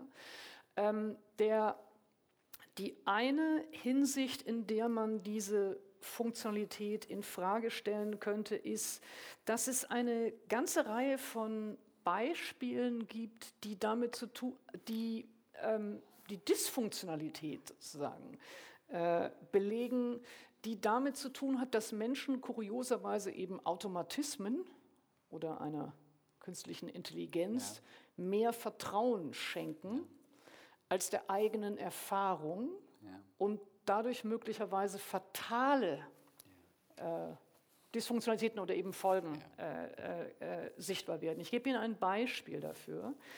Ähm, das für mich eindrücklichste Beispiel in der Literatur, das ich gefunden habe, ist der Absturz einer Maschine der Korean Airline, die von Paris nach Seoul geflogen ist und ab der Höhe von Anchorage, Alaska, ähm, auf Autopilot geschaltet wurde und aus einem Grund, den man bisher nicht kennt, ähm, diese Maschine aber von der eingegebenen Route abgewichen ist und nicht so geflogen ist, wie eigentlich die Piloten annahmen, dass dieser Autopilot die Maschine lenken würde. Und das Interessante an dieser Geschichte ist, ist, dass die Piloten mehrfach Hinweise darauf hatten, dass etwas mit der Route nicht stimmt. Sie hätten an verschiedenen Momenten über verschiedene Stunden hinweg feststellen müssen, dass sie sich ganz woanders befinden, als eigentlich der Autopilot vorhergesehen hatte. Ähm, unter anderem äh, haben sie nämlich selber festgestellt, dass auf einmal die Funkverbindung nicht mehr so gut ist und sie hätten irgendwie sich fragen können, wo sind wir denn eigentlich? Ähm, und interessanterweise gab es aber eben so eine ähm, Unterstellung der, des fehlerfreien genau. gegenüber dieser Technik. Und sie haben die eigene Erfahrung und die eigenen Beobachtungen, die sie gemacht haben, permanent weggeschoben, mhm. ähm, bis sie in den sowjetischen Luftraum eingedrungen sind. Und sie haben dann auch äh, Fighterjets neben sich gesehen, haben auch das anscheinend ignoriert und sind tatsächlich am Ende abgeschossen ja. worden. Ähm, und es sind, ich glaube, 260 Menschen gestorben ja. bei diesem Unglück. Es ist eben in der, in der Literatur ein Beispiel für diese Voreingenommenheit oder dieses Face in the Machine. Ja. Problem. Ja? Das wäre meine erste Frage. Das ist mein erster Hinweis darauf, ob möglicherweise also die Behauptung eben, dass der Erfolg dieser Technik daran liegt, dass sie funktioniert, vielleicht ein bisschen betriebsblind ist, weil es doch auch Hinweise darauf gibt, dass sie selber Dysfunktionalitäten produziert. Also ich meine, ich ärgere mich jetzt ein bisschen, dass ich nicht selber auf das Beispiel gekommen bin, weil das, naja, weil das, das, das, das zahlt genau auf mein Argument mhm. ein. Also das, das meine ja. ich, ich meine mit funktionieren nicht, dass es gut funktioniert. Ja. Ich meine damit ja. genau die Unterstellung, dass wir bei Technik nicht nach Konsens gucken. Ne? Also das ist ja gerade das Interessante. Also man, man, muss sich mal klar machen, das, das, das machen wir normalerweise nicht wie, wie stark unser großstädtisches Leben von technischen Infrastrukturen, die funktionieren, abhängig ist. Das ist sehr dysfunktional manchmal, wenn der Strom genau. ausfällt zum Beispiel. Was machen wir dann eigentlich? Das ist unglaublich. Also das fällt Ruf ja ich meine Freundin. aber nicht an. Nein, ja? nein. So, also sie muss in der Nähe Hilfe. sein. Anrufen kann man sie nicht. Ja, ja, ich meine, das ist ja, das ist ja gerade das, das, ist das Spannende. Die muss sozusagen in Rufweite sein, damit sie das hören kann. Und sonst nicht. Und wir gehen wie selbstverständlich davon aus, dass, wir, dass, dass es Formen von Erreichbarkeit gibt. Also man muss sich das mal klar machen. Das, das Beispiel ist wunderbar genau dafür, dass diese Piloten ganz offensichtlich etwas vertraut haben, was in einer Benutzeroberfläche funktionieren simuliert hat und selbst das, was sie gesehen haben, sie nicht dazu gebracht hat, das Gegenteil zu tun. Im Übrigen unter uns gesagt, sowas ähnliches, noch ein Flugzeugbeispiel, sowas ähnliches gibt es auch als technisierte Sozialform. Zum Beispiel ist Hierarchie eine Technik, eine Sozialtechnik. Es gab ein, eine der schwersten Unfälle, die es, in, die es in Europa gegeben hat, hat auf Teneriffa, war das glaube ich, stattgefunden, wo zwei Jumbojets aufeinander gestoßen sind der Co-Pilot hat man rekonstruiert, wusste genau, dass die in den Tod fahren. Aber der der, der äh, Kapitän hat gesagt, du kannst jetzt auf die Startbahn. Das war bei Nebel irgendwie, weil andere Flughäfen äh, nicht offen waren. Sie kennen den Fall vielleicht. Ich weiß nicht, das eine war Panem, gibt es schon lange nicht mehr. Das andere, glaube ich, KLM. Aber ich weiß es nicht mehr genau. So, und das, das ist ja interessant, dass wir Technik überall kennen. Der Tanz ist zum Beispiel auch eine Technik. Ne? Wir denken nicht über den Schritt nach. Wenn wir den Schritt nachdenken, haben wir dem anderen schon auf den Fuß getreten. Oder beim Sprechen haben wir auch eine Form von Technik. Wenn ich nachdenken muss, was ich sage, bin ich langsam. Kennen wir bei Fremdsprachen die wir nicht perfekt beherrschen. Und das Gleiche macht auch die funktionierende Technik, die uns gewissermaßen daran hindert, zu sehen, was passiert. Und mein Argument mit der KI war ja gerade, dass wir womöglich feststellen müssen, dass diese Technik tatsächlich gar keine Technik mehr ist, weil sie ja keine Eindeutigkeiten produziert. Mhm. Das ist, also das ist ja, das ist ja vielleicht das Aufregende an dem Argument, dass wir das, es geht nicht darum, dass die Technik funktioniert, sondern dass die Funktion von Technik das Funktionieren ist. Das funktioniert mhm. oft nicht. Genau. Und wir gewöhnen uns aber daran. Mhm. Also, genau. da, also ein Beispiel genau. aus dem eigenen Leben ist, ich bin vor zwei Jahren umgezogen äh, in München von Obermenzing an den Rotkreuzplatz. Als ich in Obermenzing gelebt habe, hielt ich das Automobil für eine gute Lösung, weil man damit schneller äh, hinfuhr äh, als mit den Öffentlichen, hat es wahnsinnig lange gedauert. Ich bin oft mit dem Auto gefahren und auf der Dachauer Straße im Stau gestanden. Es hat super funktioniert. Es ist eigentlich total bescheuert. Ich saß alleine im Auto, die anderen auch, äh, und äh, man stand da. Ich kann es heute nicht mehr ertragen mit dem Auto in der Stadt im Stau. Ich fahre nicht mehr mit dem Auto, weil wir jetzt am Rotkreuzplatz wohnen und man alles viel besser mit den Öffentlichen oder mit dem Fahrrad erreicht. Das heißt, diese Art von Technisierung der Situation war, ist funktional, ist aber eigentlich dysfunktional, aber sie kann funktional sein, weil wir uns daran gewöhnt haben. Ich habe das Beispiel genannt, dass, dass, dass wir alle diese Apparate verwenden, weil sie funktionieren, aber sie haben dysfunktionale Folgen. Und das ist eigentlich das Spannende. Genau. Und die Korrumpiertheit durch Technik, also ich nenne das auch mit diesem, mit diesem starken Begriff, heißt ja gerade, dass Technik ein Problem löst, das wieder ein Problem produziert. Und also diese technischen Beispiele, die gerade genannt wurden, wo es dann zu Unfällen kommt, die sind ja eigentlich das Interessante.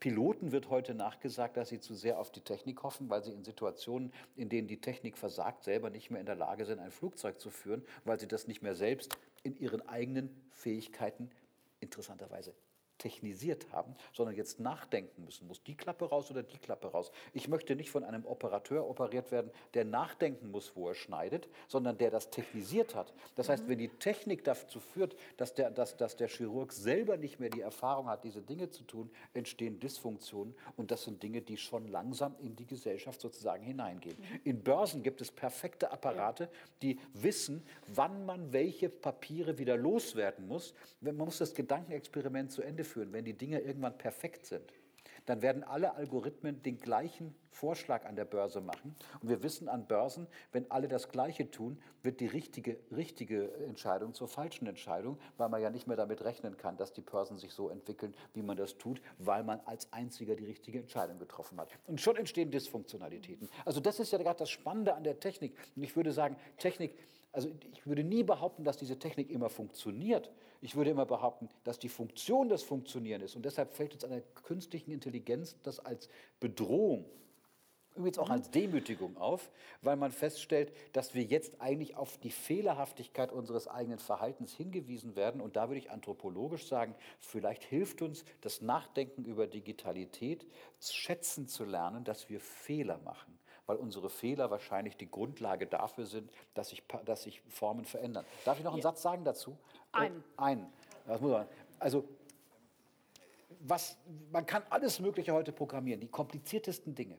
Was so eine Maschine niemals programmiert haben kann, ist eine Stoppregel. Wir können sagen, wir fangen einen Prozess an, der funktioniert, wir stellen fest, das ist Mist. Wir können sagen, wir hören auf. Sie können so einen Apparat nicht programmieren, der aus sich selber heraus sagen kann, ich höre jetzt damit auf, weil es sich offensichtlich nicht bewährt, weil das Unsinn ist. Dafür wird es weiterhin Menschen geben müssen und das ist ja doch dann wieder tröstlich. Mhm. Ähm, ein zweiter Punkt, der äh, auch mit dieser Frage der Dysfunktionalität ja. äh, zu tun hat, Klammer auf, ich unterstelle auch gar nicht, dass Sie das nicht auch denken, aber ich glaube, man kann es stärker noch ja artikulieren, stärker machen im Zuge dieser Diskussion. Das Zweite der, äh, der sozusagen Dysfunktionalität ähm, hat damit zu tun, dass es sie hat was mit der Mustererkennung tatsächlich zu tun. Ja. Ähm, und Mustererkennung ist ja in einer bestimmten Weise immer Wiedererkennung. Also man muss auch schon mal eingegeben haben äh, bei den Datensätzen, was sie erkennen sollen. Also äh, Sie sagen, an einer bestimmten Stelle Katze oder Hund muss als Grundmuster bereits vorhanden sein, damit es irgendwie auch ein Wiedererkennen gibt. Nun wissen wir, dass genau darin, also in der, äh, in der Frage, welche Daten überhaupt eingegeben werden, mhm.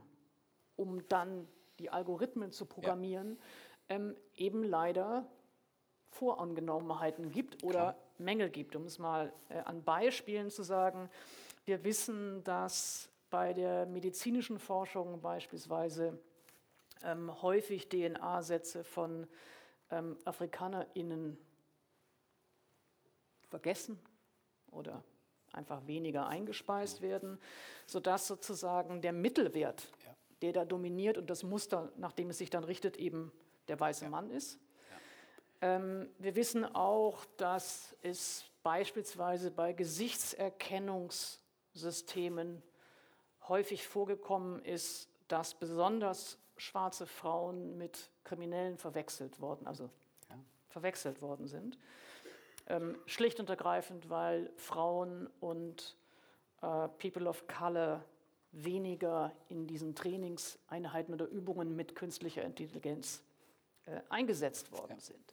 Also insofern würde ich ganz gerne, ob Sie das ein bisschen ja, kommentieren klar. könnten. Eben die Voreingenommenheit, äh, also nicht der Algorithmen, ist es, es sind ja nicht die Algorithmen, die voreingenommen ja. sind, sondern sozusagen der Datensätze, die eingespeist werden können und was die Folgen ja. daraus sind. Also die kurze Antwort wäre, die, diese Daten sind von dieser Welt. Erstens. Und zweitens, diese Daten bilden nicht eine Wahrheit ab, sondern sie sind selber Teil dieser Gesellschaft. Also ich will es an, an, einem ähnlichen Beispiel mhm. beschreiben. In den USA gibt es bereits Software, die, die einsetzbar ist, das ist, das ist hier noch verboten, äh, um ähm, ähm, an Gerichten oder auch für Rechtsanwälte eine Hilfe zur Hand zu haben, Prognosen darüber zu machen, ob jemand wieder straffällig wird oder nicht.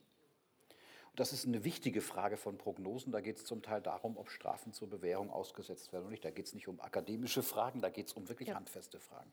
Und dann stellt man fest, dass diese Datensätze, die man dafür verwendet, das sind Kriminalstatistiken, das sind das alle, also alles, was halt so vorliegt, parteiisch sind. Also parteiisch heißt, die sind eigentlich ich, ich sage jetzt mal drastisch, sie sind genauso rassistisch wie die Gesellschaft, in der sie vorkommen. Und ich sage jetzt mal, das hört sich jetzt blöd an, aber das wäre auch komisch, wenn es anders wäre.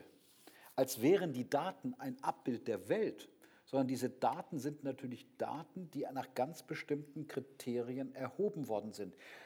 Ich habe ja mehrfach schon behauptet, eigentlich ist das ja eine soziologische Tätigkeit. Wenn wir, wenn wir in der Soziologie Datensätze verwenden, sowohl quantitative als auch qualitative, dann müssen wir uns fragen, ob es nicht schon einen Bias gegeben hat, also eine Voreingenommenheit bei der Aufnahme der Geschichten. Zum Beispiel, dass bestimmte Gruppen ver, äh, ver, vergessen worden sind. Das genau. war das eine Beispiel. Oder dass wir Kategorien verwenden, die als Kategorien bereits die Antworten enthalten.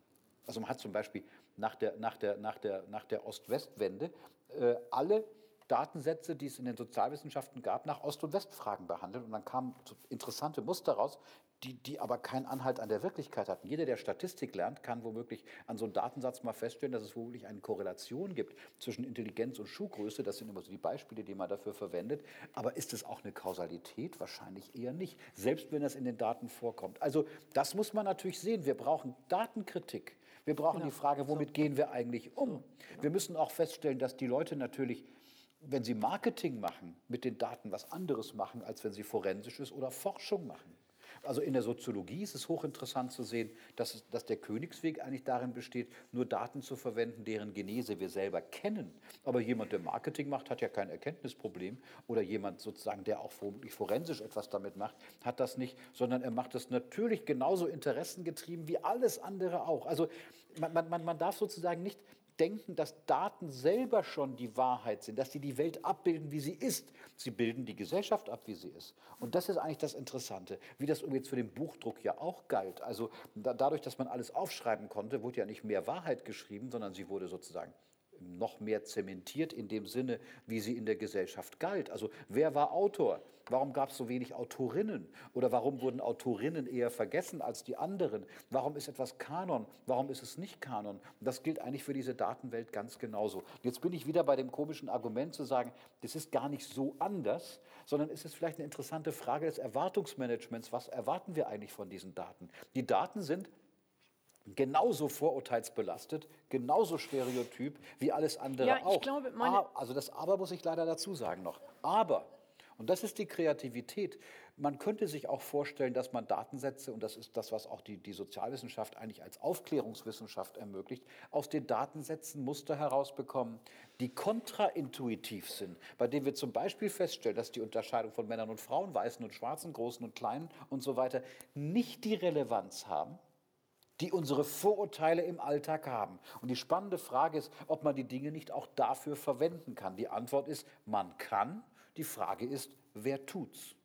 Ja, also das ist doch gerade das Spannende daran. Und da sind wir wieder in ganz normalen Diskussionen über diese Gesellschaft, dass es doch durchaus einen Unterschied macht, wer drauf guckt. Ich, ich glaube, ich, äh, vielleicht hat meine, mein, ähm, meine Intuition ja. ähm, dass man äh, äh, stärker doch auch eine neue Qualität betonen sollte oder eben auch die Wirkungsmacht, eben möglicherweise die diskriminierende Wirkungsmacht oder die freiheitseinschränkende ja. oder die Privatheit einschränkende Wirkungsmacht äh, dieser Technologien betonen sollte.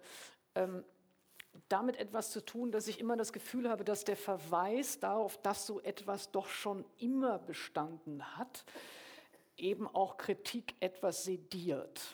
Ja, also und das ist sozusagen, das, deswegen sozusagen versuche ich diesen, diesen Moment ja. etwas stärker zu machen. Wenn ja. ich ein zweites Beispiel vielleicht ja. geben darf, das geht dann schon stärker in die Richtung der Privatheit und ist vielleicht ein ähnliche, ähnliches Muster in unserem Gesprächsverlauf dann. Ähm, äh, Sie verweisen ja auch darauf, also nicht nur, dass Digitalität selbst etwas ist, oder die Vermessung und die Selbstbeobachtung ja. von Bevölkerung etwas ist, das es schon äh, früher gegeben hat. Ähm, Sie verweisen umgekehrt auch darauf, dass die Einschränkung von Privatheit oder sozusagen die Vorstellung von Privatheit ein Stück weit schon auch früher illusionär war und nicht erst heute illusionär ist. Ähm, dagegen würde ich doch die Frage stellen, ob das nicht ähm, sozusagen eine totalitäre Vorstellung von Autonomie ist. Also dass wenn man sie nicht ganz haben kann, äh, dass sie dann als Begriff nicht ja. taugt. Ja. ja. und ich würde schon sagen, dass eine der faszinierenden Dinge bei diesen sozialen Medien, aber eben auch ähm, bei sozusagen äh, der ganzen digitalen Medientechnologie ist doch, dass sie immer, wenn sie für sich selbst wirbt, mit so einem äh, Individualismusversprechen ja. daherkommt.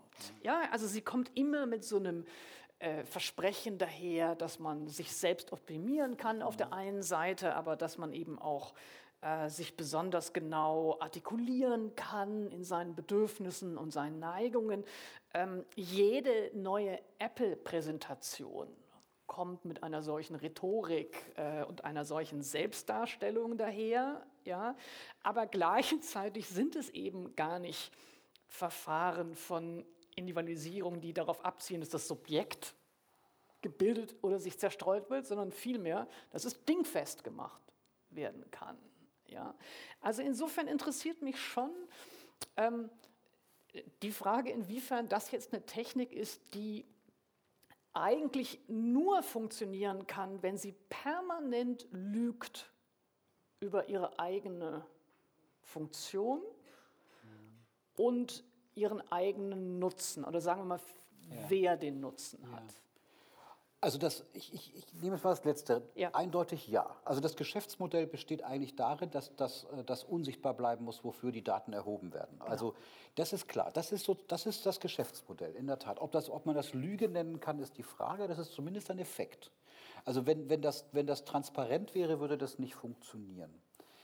Ich will jetzt, also ich, ich spiele jetzt das Spiel einfach mal mit, ja, und, und übertreibe mein Argument. Ich meine es gar nicht so übertrieben. Ja der, sagen wir mal, die Pädagogisierung der bürgerlichen Formen von Sozialisation lebten davon, dass die Lehrer, das kann man durchaus in der männlichen Form nur sagen, ihr Konzept der Selbstoptimierungsmöglichkeiten ihrer Zöglinge mit denen nicht teilen sollten sondern sie gewissermaßen pädagogisiert haben in dem Sinne, dass diese Bedingungen dessen nicht transparent geworden sind. Also eine kritische, eine kritische Perspektive auf sozusagen die, die Selbsterzählung der bürgerlichen Gesellschaft als, als sozusagen individualisierende Form von Freiheit, die könnte man ja konterkarieren damit, dass man gesagt hat, es ist eben eine Freiheit, die schon sehr stark sozial formiert wird. Aber das mhm. hilft jetzt nicht so richtig weiter. Das würde so aussehen, als wollte ich jetzt der Frage ausweichen. Ja. Das will ich überhaupt nicht. Nein, ich glaube, ich glaube man, muss das, man muss das mitdenken, um nicht einer womöglich naiven Vorstellung tatsächlich von,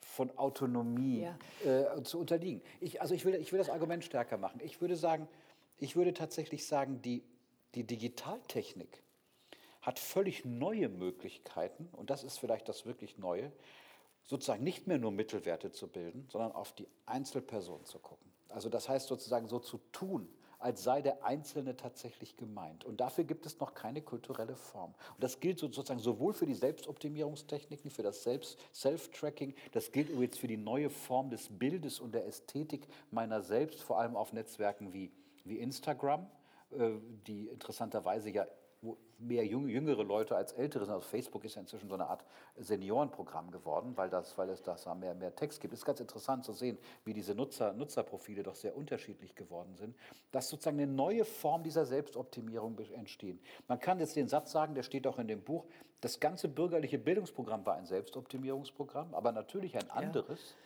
als das, was wir heute da sehen. Und dem würde ich ja überhaupt nicht widersprechen. Überhaupt gar nicht das Inszenatorische des Arguments ist nur, wenn wir diese Digitaltechnik verstehen wollen, dann sollten wir auch, weil das andere ist ohnehin bekannt, wir sollten auch auf diese Kontinuitäten gucken, um zu sehen, wie schwer das gewissermaßen ähm, aus der Gesellschaft wieder wegzukriegen ähm. ist. Das, das, ist das, das ist sozusagen der einzige Dissens, der sich mhm. da irgendwie, irgendwie klar macht. Von der Sache her würde ich sagen, natürlich, natürlich ist das genauso. Also man, man kann das kaum anders denken. Wenn ich nur sage, auch die Unsichtbarkeit ist natürlich das Entscheidende. Ja. Also die Unsichtbarkeit, meine, wenn man heute Diskussion um Quantencomputer sich anguckt. Ich war letztens am CERN in, äh, in, in, in Genf und habe dort äh, Physikern äh, zugehört, wie die über den Quantencomputer reden.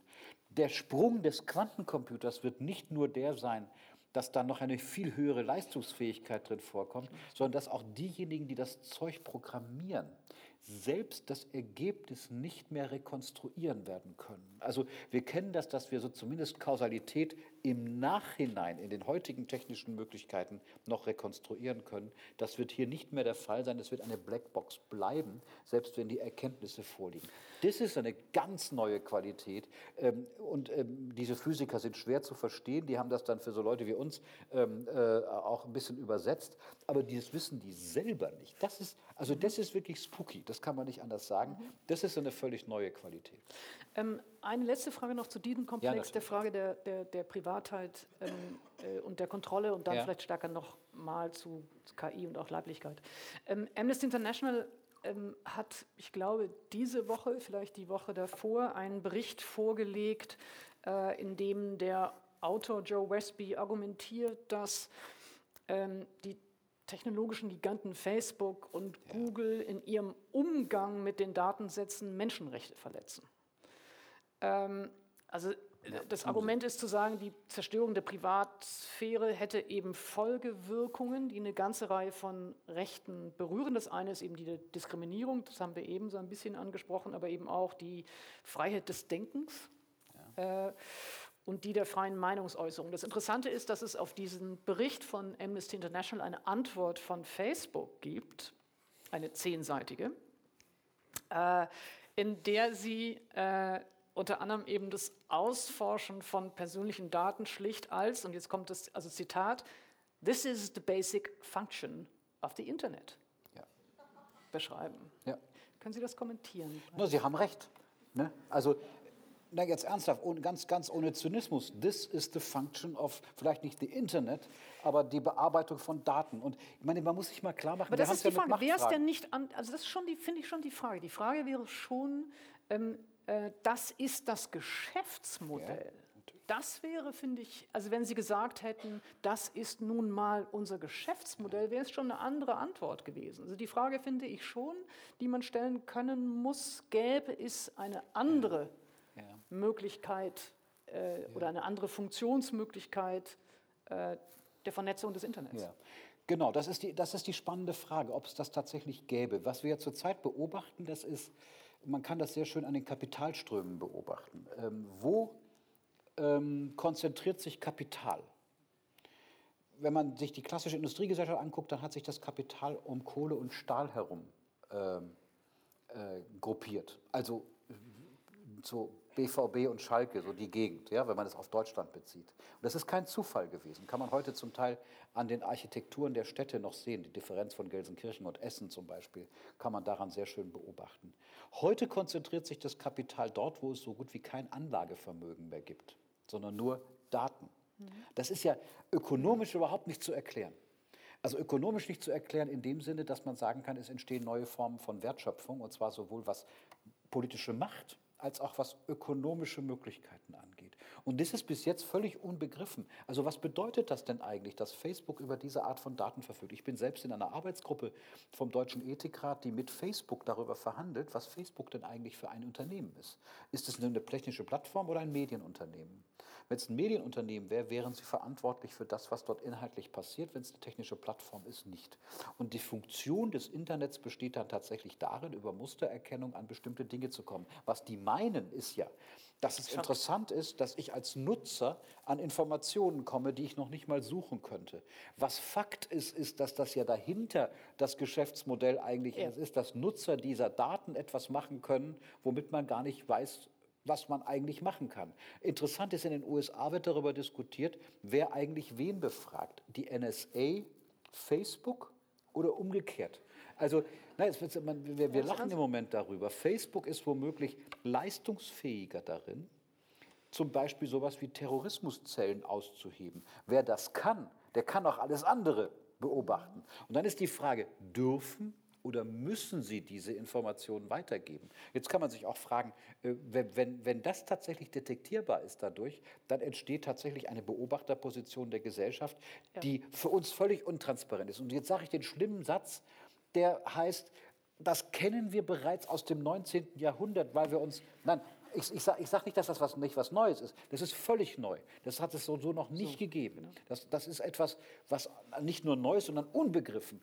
Aber die Differenz der gesellschaftlichen Selbstbeschreibung und der Praktiken, die ist in die Moderne auch eingeschrieben. Also ähm, die Formulierung, dass wir belogen werden, das, ja. das finde ich übertrieben, aber diese, diese, diese, diese Differenz ist riesengroß. Also wenn man das etwa darin beschreibt, dass der abstrakte Mensch der Menschenrechte, wie wir ihn aus der Aufklärungsphilosophie kennen, und das sind alle grundlegenden Texte, die die Rechtsstaatlichkeit ähm, von, von westlichen Gesellschaften beschrieben haben, sozusagen den Menschen nur als Bürger kennen, ja, der sozusagen in einem konkreten Gemeinwesen, das wir Nation nennen, der Gegenstand von dem, was biopolitische Kontrolle heißt, äh, drin ist. Also das ist, das ist doch das Spannende, dass das in der DNA von Modernität ist. Deshalb würde ich auch sagen, es gibt eine Kontinuität der Modernität der Gesellschaft. Vielleicht können wir uns darauf einigen, aber eine Diskontinuität des technischen Substrats, auf dem das passiert. Und diese Diskontinuität, Diskontinuität wird eine neue Qualität hervorbringen. Aber würden Sie denn es, darf, darf ich einen Satz ja. noch sagen? Es ist nicht ausgemacht, und zwar wegen der Digitalisierung,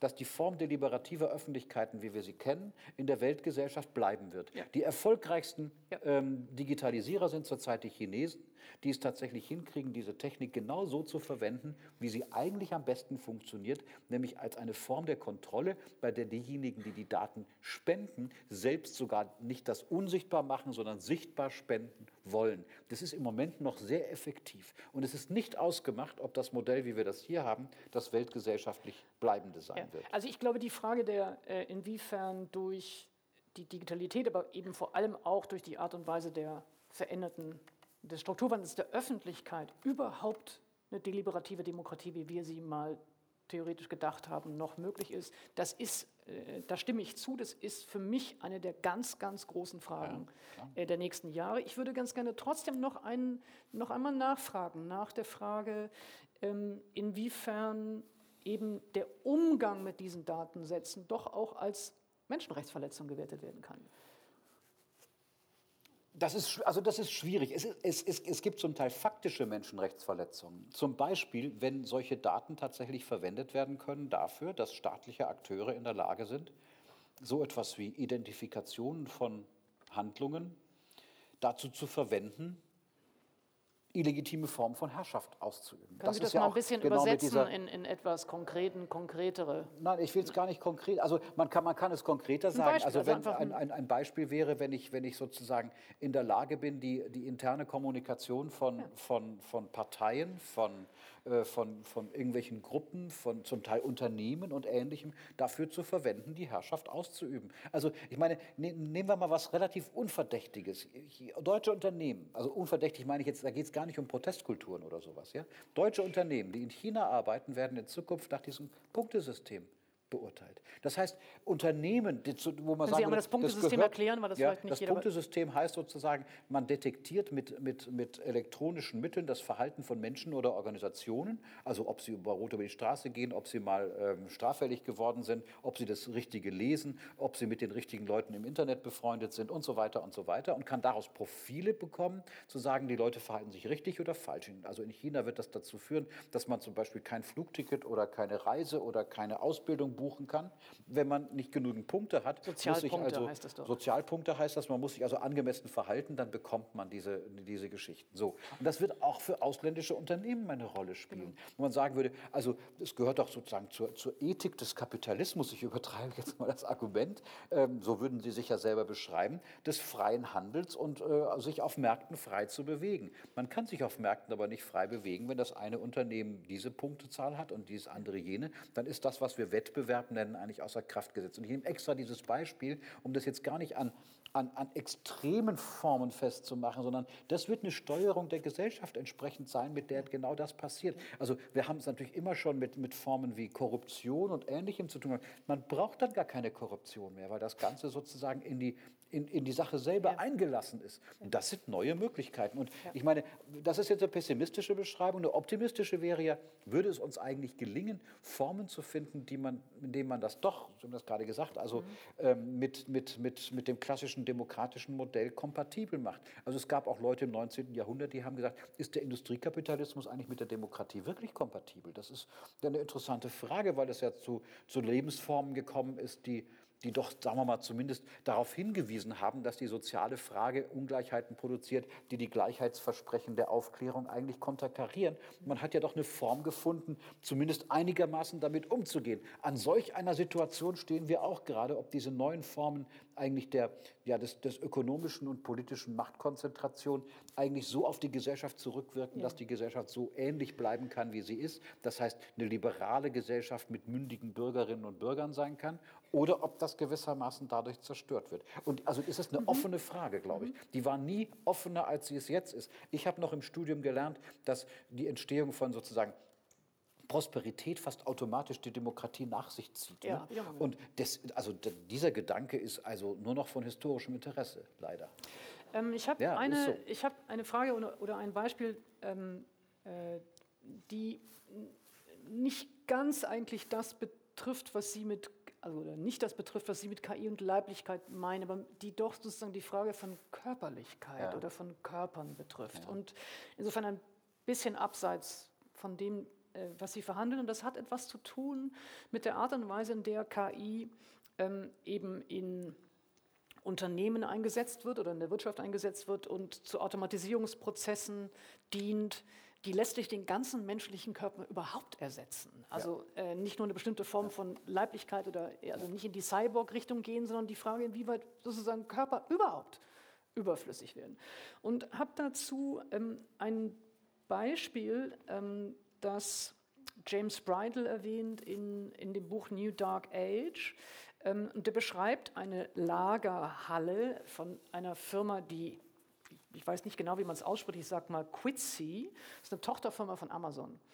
Und die haben eine Lagerhalle in Pennsylvania, äh, die aus 20.000 Quadratmetern Regalreihen besteht, ähm, die nur noch von Robotern sortiert äh, und gefüllt und sozusagen ausgeräumt werden. Und dieses das Interessante an diesen Lagerhallen ist, es gibt die auch in England offensichtlich. Gibt es auch in Deutschland ähm, schon. Auch irgendwie, also äh, ich kenne es jetzt nur bei dem Beispiel eben beide Male äh, von Amazon eingesetzt.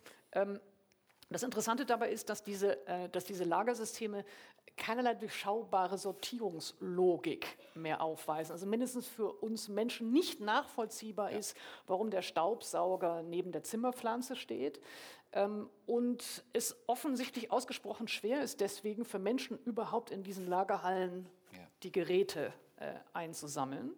Und ähm, es gibt eben in diesem Lagerhaus dann Angestellte, die nur Anweisungen von einem iPad oder eben einem, einem, einem kleinen Gerät folgen, in welchen, an welcher Stelle sie nach Objekten suchen sollen. Und das Interessante dabei ist, ist nicht nur, ähm, dass uns ein KI letztlich natürlich die Angestellten ersetzt und es dann Roboter sind, sondern in dem Fall, in dem es überhaupt noch Angestellte gibt, die dann herumlaufen müssen und nach diesen, diesem System äh, eben suchen sollen und nur noch den Tablets folgen, dabei parallel ihre Bewegungsabläufe überwacht bekommen.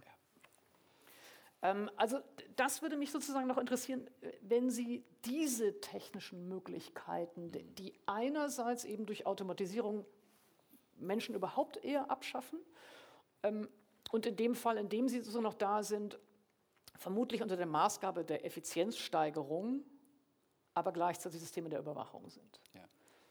Naja, die Frage, äh, die Frage enthält bereits die Antwort. Also genau, genau so ist das. Übrigens, diese Form der, der, des, des, der, Lager, der Lager, das finden wir heute in fast jeder Apotheke. Ne? Also ähm, haben Sie bestimmt schon gesehen, dass die, dass, die, dass, dass die Dinge aus den Apotheken, in den Apotheken zum Teil aus dem Lager mit einer Maschine mhm. geholt werden. Und in diesen Lagern gibt es auch eine Ordnung, die der Apparat nur durchschaut, die man selber nicht mehr durchschaut. Und diese Frage von so einer großen Amazon-Halle, das gibt es in Deutschland auch schon. Mhm. Das sind zum Teil sogar Hallen, die sind so eng gebaut, dass, dass noch nicht mal ein Mensch reingehen kann also aus Platzgründen und so weiter. Das ist hocheffizient. Und das Interessante ist tatsächlich, dass wir hier eigentlich eine zweite Form, und das ist ja das Argument von, von, von Bridal auch, äh, dass, dass wir heute eine, eine ähnliche, also eigentlich könnte Charlie Chaplin so einen ähnlichen Film wie Modern Times äh, in dieser Form wieder drehen, ja, wo wir, also den kennen Sie ja wahrscheinlich, wo der Mensch sozusagen in, in, in die Maschine hineingefressen Schraube. wird, ja, in die Schraube reingeht und so weiter und man gar nicht mehr weiß, äh, ob der ein Teil der Maschine ist oder nicht. Das wird es geben. Falsch. Das gibt es schon. Und das ist sozusagen, dass, dass die Arbeitsprozesse stark, stark überprüft werden, über, überwacht werden, ist interessanterweise, kann man in den unterschiedlichen Ländern mit den unterschiedlichen Arbeitsschutzrechten ähm, äh, sehen, dass es in manchen Ländern schneller und einfacher geht, das durchzusetzen als in anderen. Warum hat Amazon in Deutschland größere Probleme als in den USA mit, mit solch, solche Formen tatsächlich zu machen? Das Zweite ist, ob Körper, also Körper im Sinne von Menschen überhaupt ja. ersetzt werden. Ich habe da mal versucht, mir einen Überblick in der, in der internationalen Literatur der Volkswirte zu, zu, Die müssten ja eigentlich darüber was mhm. Auskunft geben können. Und sie können dazu keine Auskunft geben. Das ist hochinteressant. Also man findet sozusagen Prognosen von, ähm, es wird ein Jobwunder geben durch die Digitalisierung bis zu, es werden 120 Prozent aller Arbeitsplätze verschwinden. Das ist natürlich jetzt äh, Quatsch. 120 Prozent können nicht verschwinden, aber Sie wissen, was ich damit meine. Mhm. Und das ist ganz interessant, dass wir da vor einer Situation stehen, wo sich die Leute noch nicht mal trauen, irgendwelche wirklichen Prognosen zu machen. Also in Deutschland ist es öffentlich sehr stark Richard David Precht, der, der, der das übrigens ganz, ganz zutreffend zum Teil beschreibt, zu sagen, dass diese Automatisierung natürlich dazu führen wird, dass das Verhältnis von Einkommen und Arbeitsleistung sich in der digitalen Gesellschaft radikal verändern wird. Das kann man auf jeden Fall sagen, auch wenn wir die Quantitäten noch nicht kennen. Aber die Frage zielt ja sozusagen auch wieder, das ist ja auch so eine Bedrohung, das ist eigentlich ganz nah an dieser KI-Sache dran, was ja. ich vorhin versucht habe zu beschreiben, dass wir sozusagen gar nicht mehr wissen, wo ist eigentlich der Punkt der Wertschöpfung. Und damit meine ich nicht nur die ökonomische Wertschöpfung, sondern überhaupt sozusagen dort, wo Informationen anfallen, mit denen man etwas machen kann. Das werden immer weniger Leute sein. Jetzt könnte ich wieder mit so einem Argument kommen, gibt es schon ein bisschen länger. Ähm, äh, man muss sich mal angucken, die, die große Produktionshalle in Wolfsburg, äh, wo früher der Käfer gebaut wurde, diese lange Halle, steht unter Denkmalschutz, da stehen heute Roboter drin. Die einzigen Menschen, die man dafür braucht, sind Leute, die auf, auf lauten Wagen, das ist sehr interessant, also wie die, das technologische Gefälle ist, äh, halbfertige Teile irgendwo hinbringen, wenn, wenn, wenn das da wieder leer ist. Wir hatten Sonst Lutz Raphael als letzten Gast, der eben die Deindustrialisierung zwischen genau. 1970 und 2000 beschrieben hat, der genau diese Sachen genau, beschrieben ne, das, und das ist ja hochinteressant. Und spannenderweise ist es dann immer noch billiger, so etwas von Leuten machen zu lassen, als von einem Apparat, der das ja eigentlich auch aus dem Lager holen könnte. Und wenn das nicht mehr billiger sein wird, dann wird man auch die nicht gebrauchen. Also ich würde keine Prognose wagen. Ich würde eher als Soziologe mich dafür interessieren, was bedeutet das eigentlich im Hinblick auf unsere Tätigkeiten? Was bedeutet das im Hinblick auf Kreativität? Wo wird eigentlich das Neue in der Gesellschaft entstehen? Wir waren daran gewöhnt, dass Arbeitsprozesse durchaus auch kreative Prozesse sind, in denen etwas Neues entsteht. Das sind alles völlig neue Fragen. Und da sieht man jetzt wieder, dass wir, dass wir da viel mit Zurechnungsfragen, damit hatte ich ja ganz am Anfang ja. begonnen, zu, zu tun haben.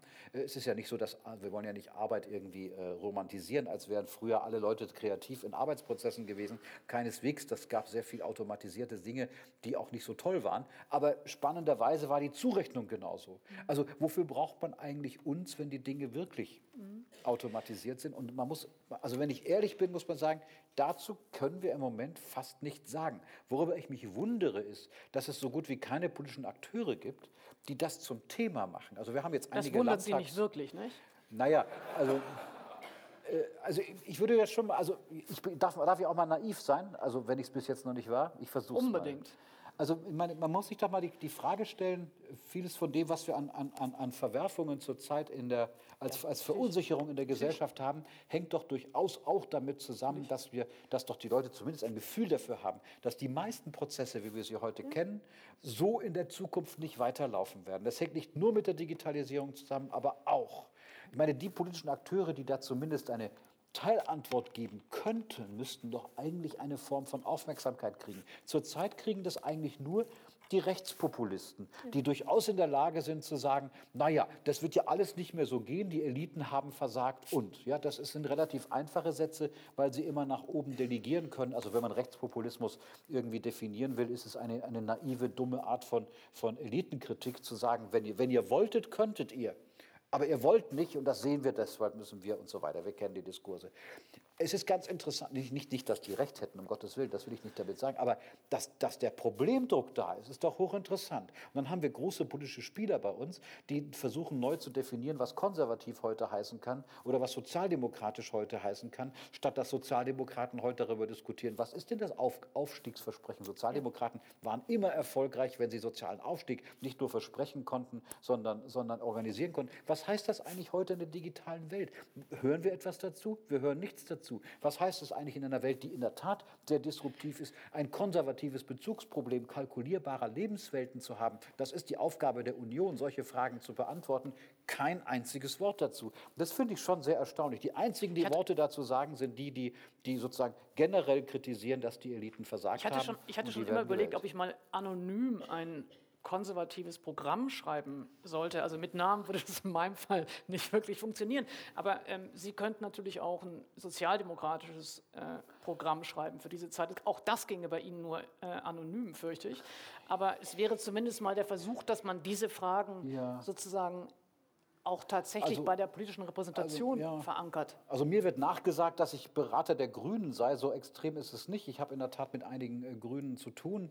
Äh, die, die sich also wo, mit diesen wo tatsächlich Fragen mit, mit, diesen Fragen beschäftigen, die zumindest so weit weg sind, was ihre Klientel angeht, dass sie vielleicht in einer etwas freierer Art und Weise darüber nachdenken können. Und zumindest die Idee da ist, dass man, wenn man diese Probleme lösen muss, wahrscheinlich ganz neu dieses Verhältnis von Politik, Ökonomie, Wissenschaft und so weiter anordnen muss, weil das war ja die große Leistung der großen politischen Spiele, wie wir sie hatten im Industriekapitalismus, da zumindest Formen des Ausgleichs nicht nur zwischen Kapital und Arbeit, sondern die Versöhnung von Arbeit und Leben, die Versöhnung von Volatilität und der der, der Berechenbarkeit von Lebensformen und so zu haben. Diese Dinge müssen neu gedacht werden. Und ich meine, dazu habe ich jetzt hier nichts geschrieben. Das ist klar, das war auch nicht, die, nicht, die, nicht, nicht der Versuchsaufbau. Aber das sind Fragen, die sich daraus ergeben. Übrigens auch als Forschungsfrage, was ich jetzt versuche, genau diese Fragen. Wo sind denn eigentlich die Andockstellen dieser Techniken an den Praktiken mhm. der Gesellschaft? Das muss man sich empirisch genauer angucken. Ich habe eine letzte Frage und dann würde ich ganz gerne ähm, das Publikum einladen. Und die letzte Frage ähm, hat tatsächlich ein bisschen, äh, äh geht sozusagen in die Richtung, nach vorne ja. äh, sozusagen ähm, eine Frage zu stellen, nämlich ähm, das, was so bei manchen mit dialogischer KI äh, bezeichnet wird. Also die Frage, wie können sich denn eigentlich die Beziehungen zwischen menschlichen, moralischen Institutionen oder Personen und künstlicher Intelligenz gestalten lassen? Und die Frage, die spezifisch an Sie sozusagen hätte, hat damit zu tun, dass Sie ja sehr skeptisch sind, wie viel wir überhaupt wissen können über die möglichen äh, äh Anwendungsmöglichkeiten, aber eben auch ähm, über die Ergebnisse äh, der, des Einsatzes von Digitalitäten. Das heißt, die Frage ist, können wir uns überhaupt die Frage stellen, wie stark sich dieses Verhältnis steuern oder kontrollieren lässt? Oder können wir immer nur nachträglich, retroaktiv äh, beobachten, wie es funktioniert hat?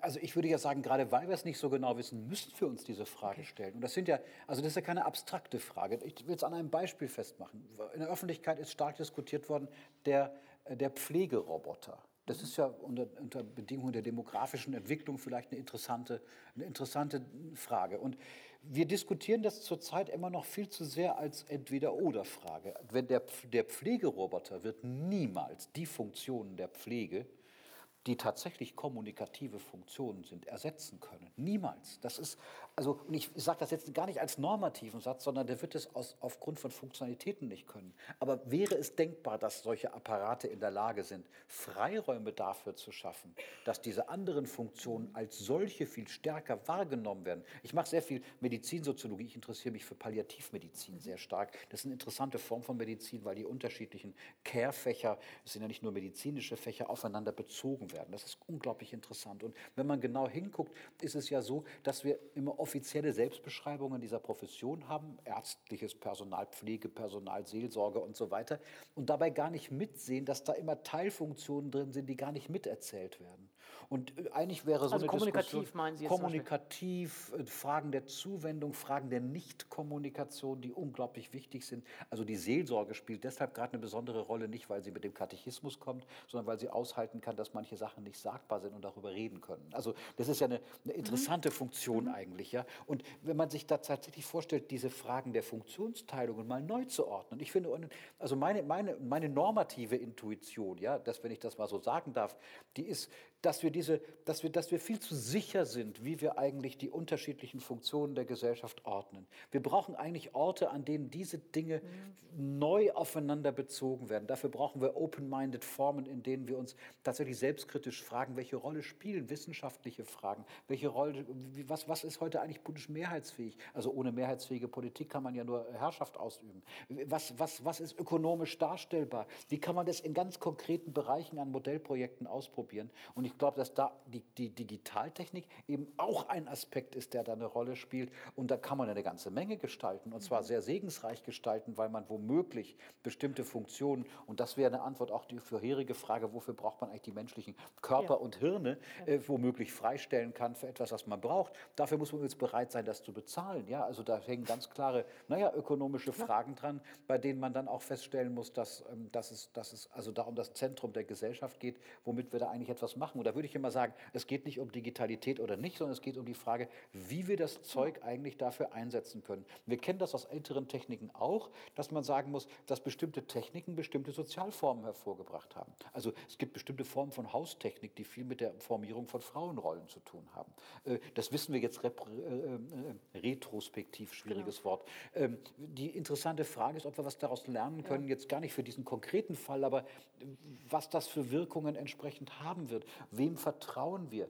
Also wenn man künstliche Intelligenz aufbaut, der man vertrauen soll, weil die so ähnlich spricht wie ein Mensch, das halte ich für technisch irgendwie idiotisches Ziel. Wofür denn eigentlich? Interessant ist doch eigentlich, ob man Technik nicht viel mehr so gestalten muss, dass man sieht, dass es Technik ist, um die Differenz viel besser rauszukriegen. Weil manche der Techniken in Expertensystemen zum Beispiel unglaublich schlau sind und tolle Sachen machen können. Warum sollen wir simulieren, dass es sich dabei um einen Menschen handelt? Also sowas ähnliches wie einen Menschen. Es wäre doch viel besser, das transparenter zu machen, um die Funktion menschlicher Kommunikation stark zu machen. Das ist ein ähnlicher Gedanke, wie ich eigentlich auch, sagen wir mal, die Idee menschlicher Intelligenz aus der Dis Diskussion um KI stärker machen will und nicht schwächer machen will, diese Formen von kommunikativen Funktionen stärker machen und nicht schwächer. Aber das ist sozusagen in die Zukunft, ach, das sollte ich ja, ne? das ist Ja. in die Zukunft gesprochen.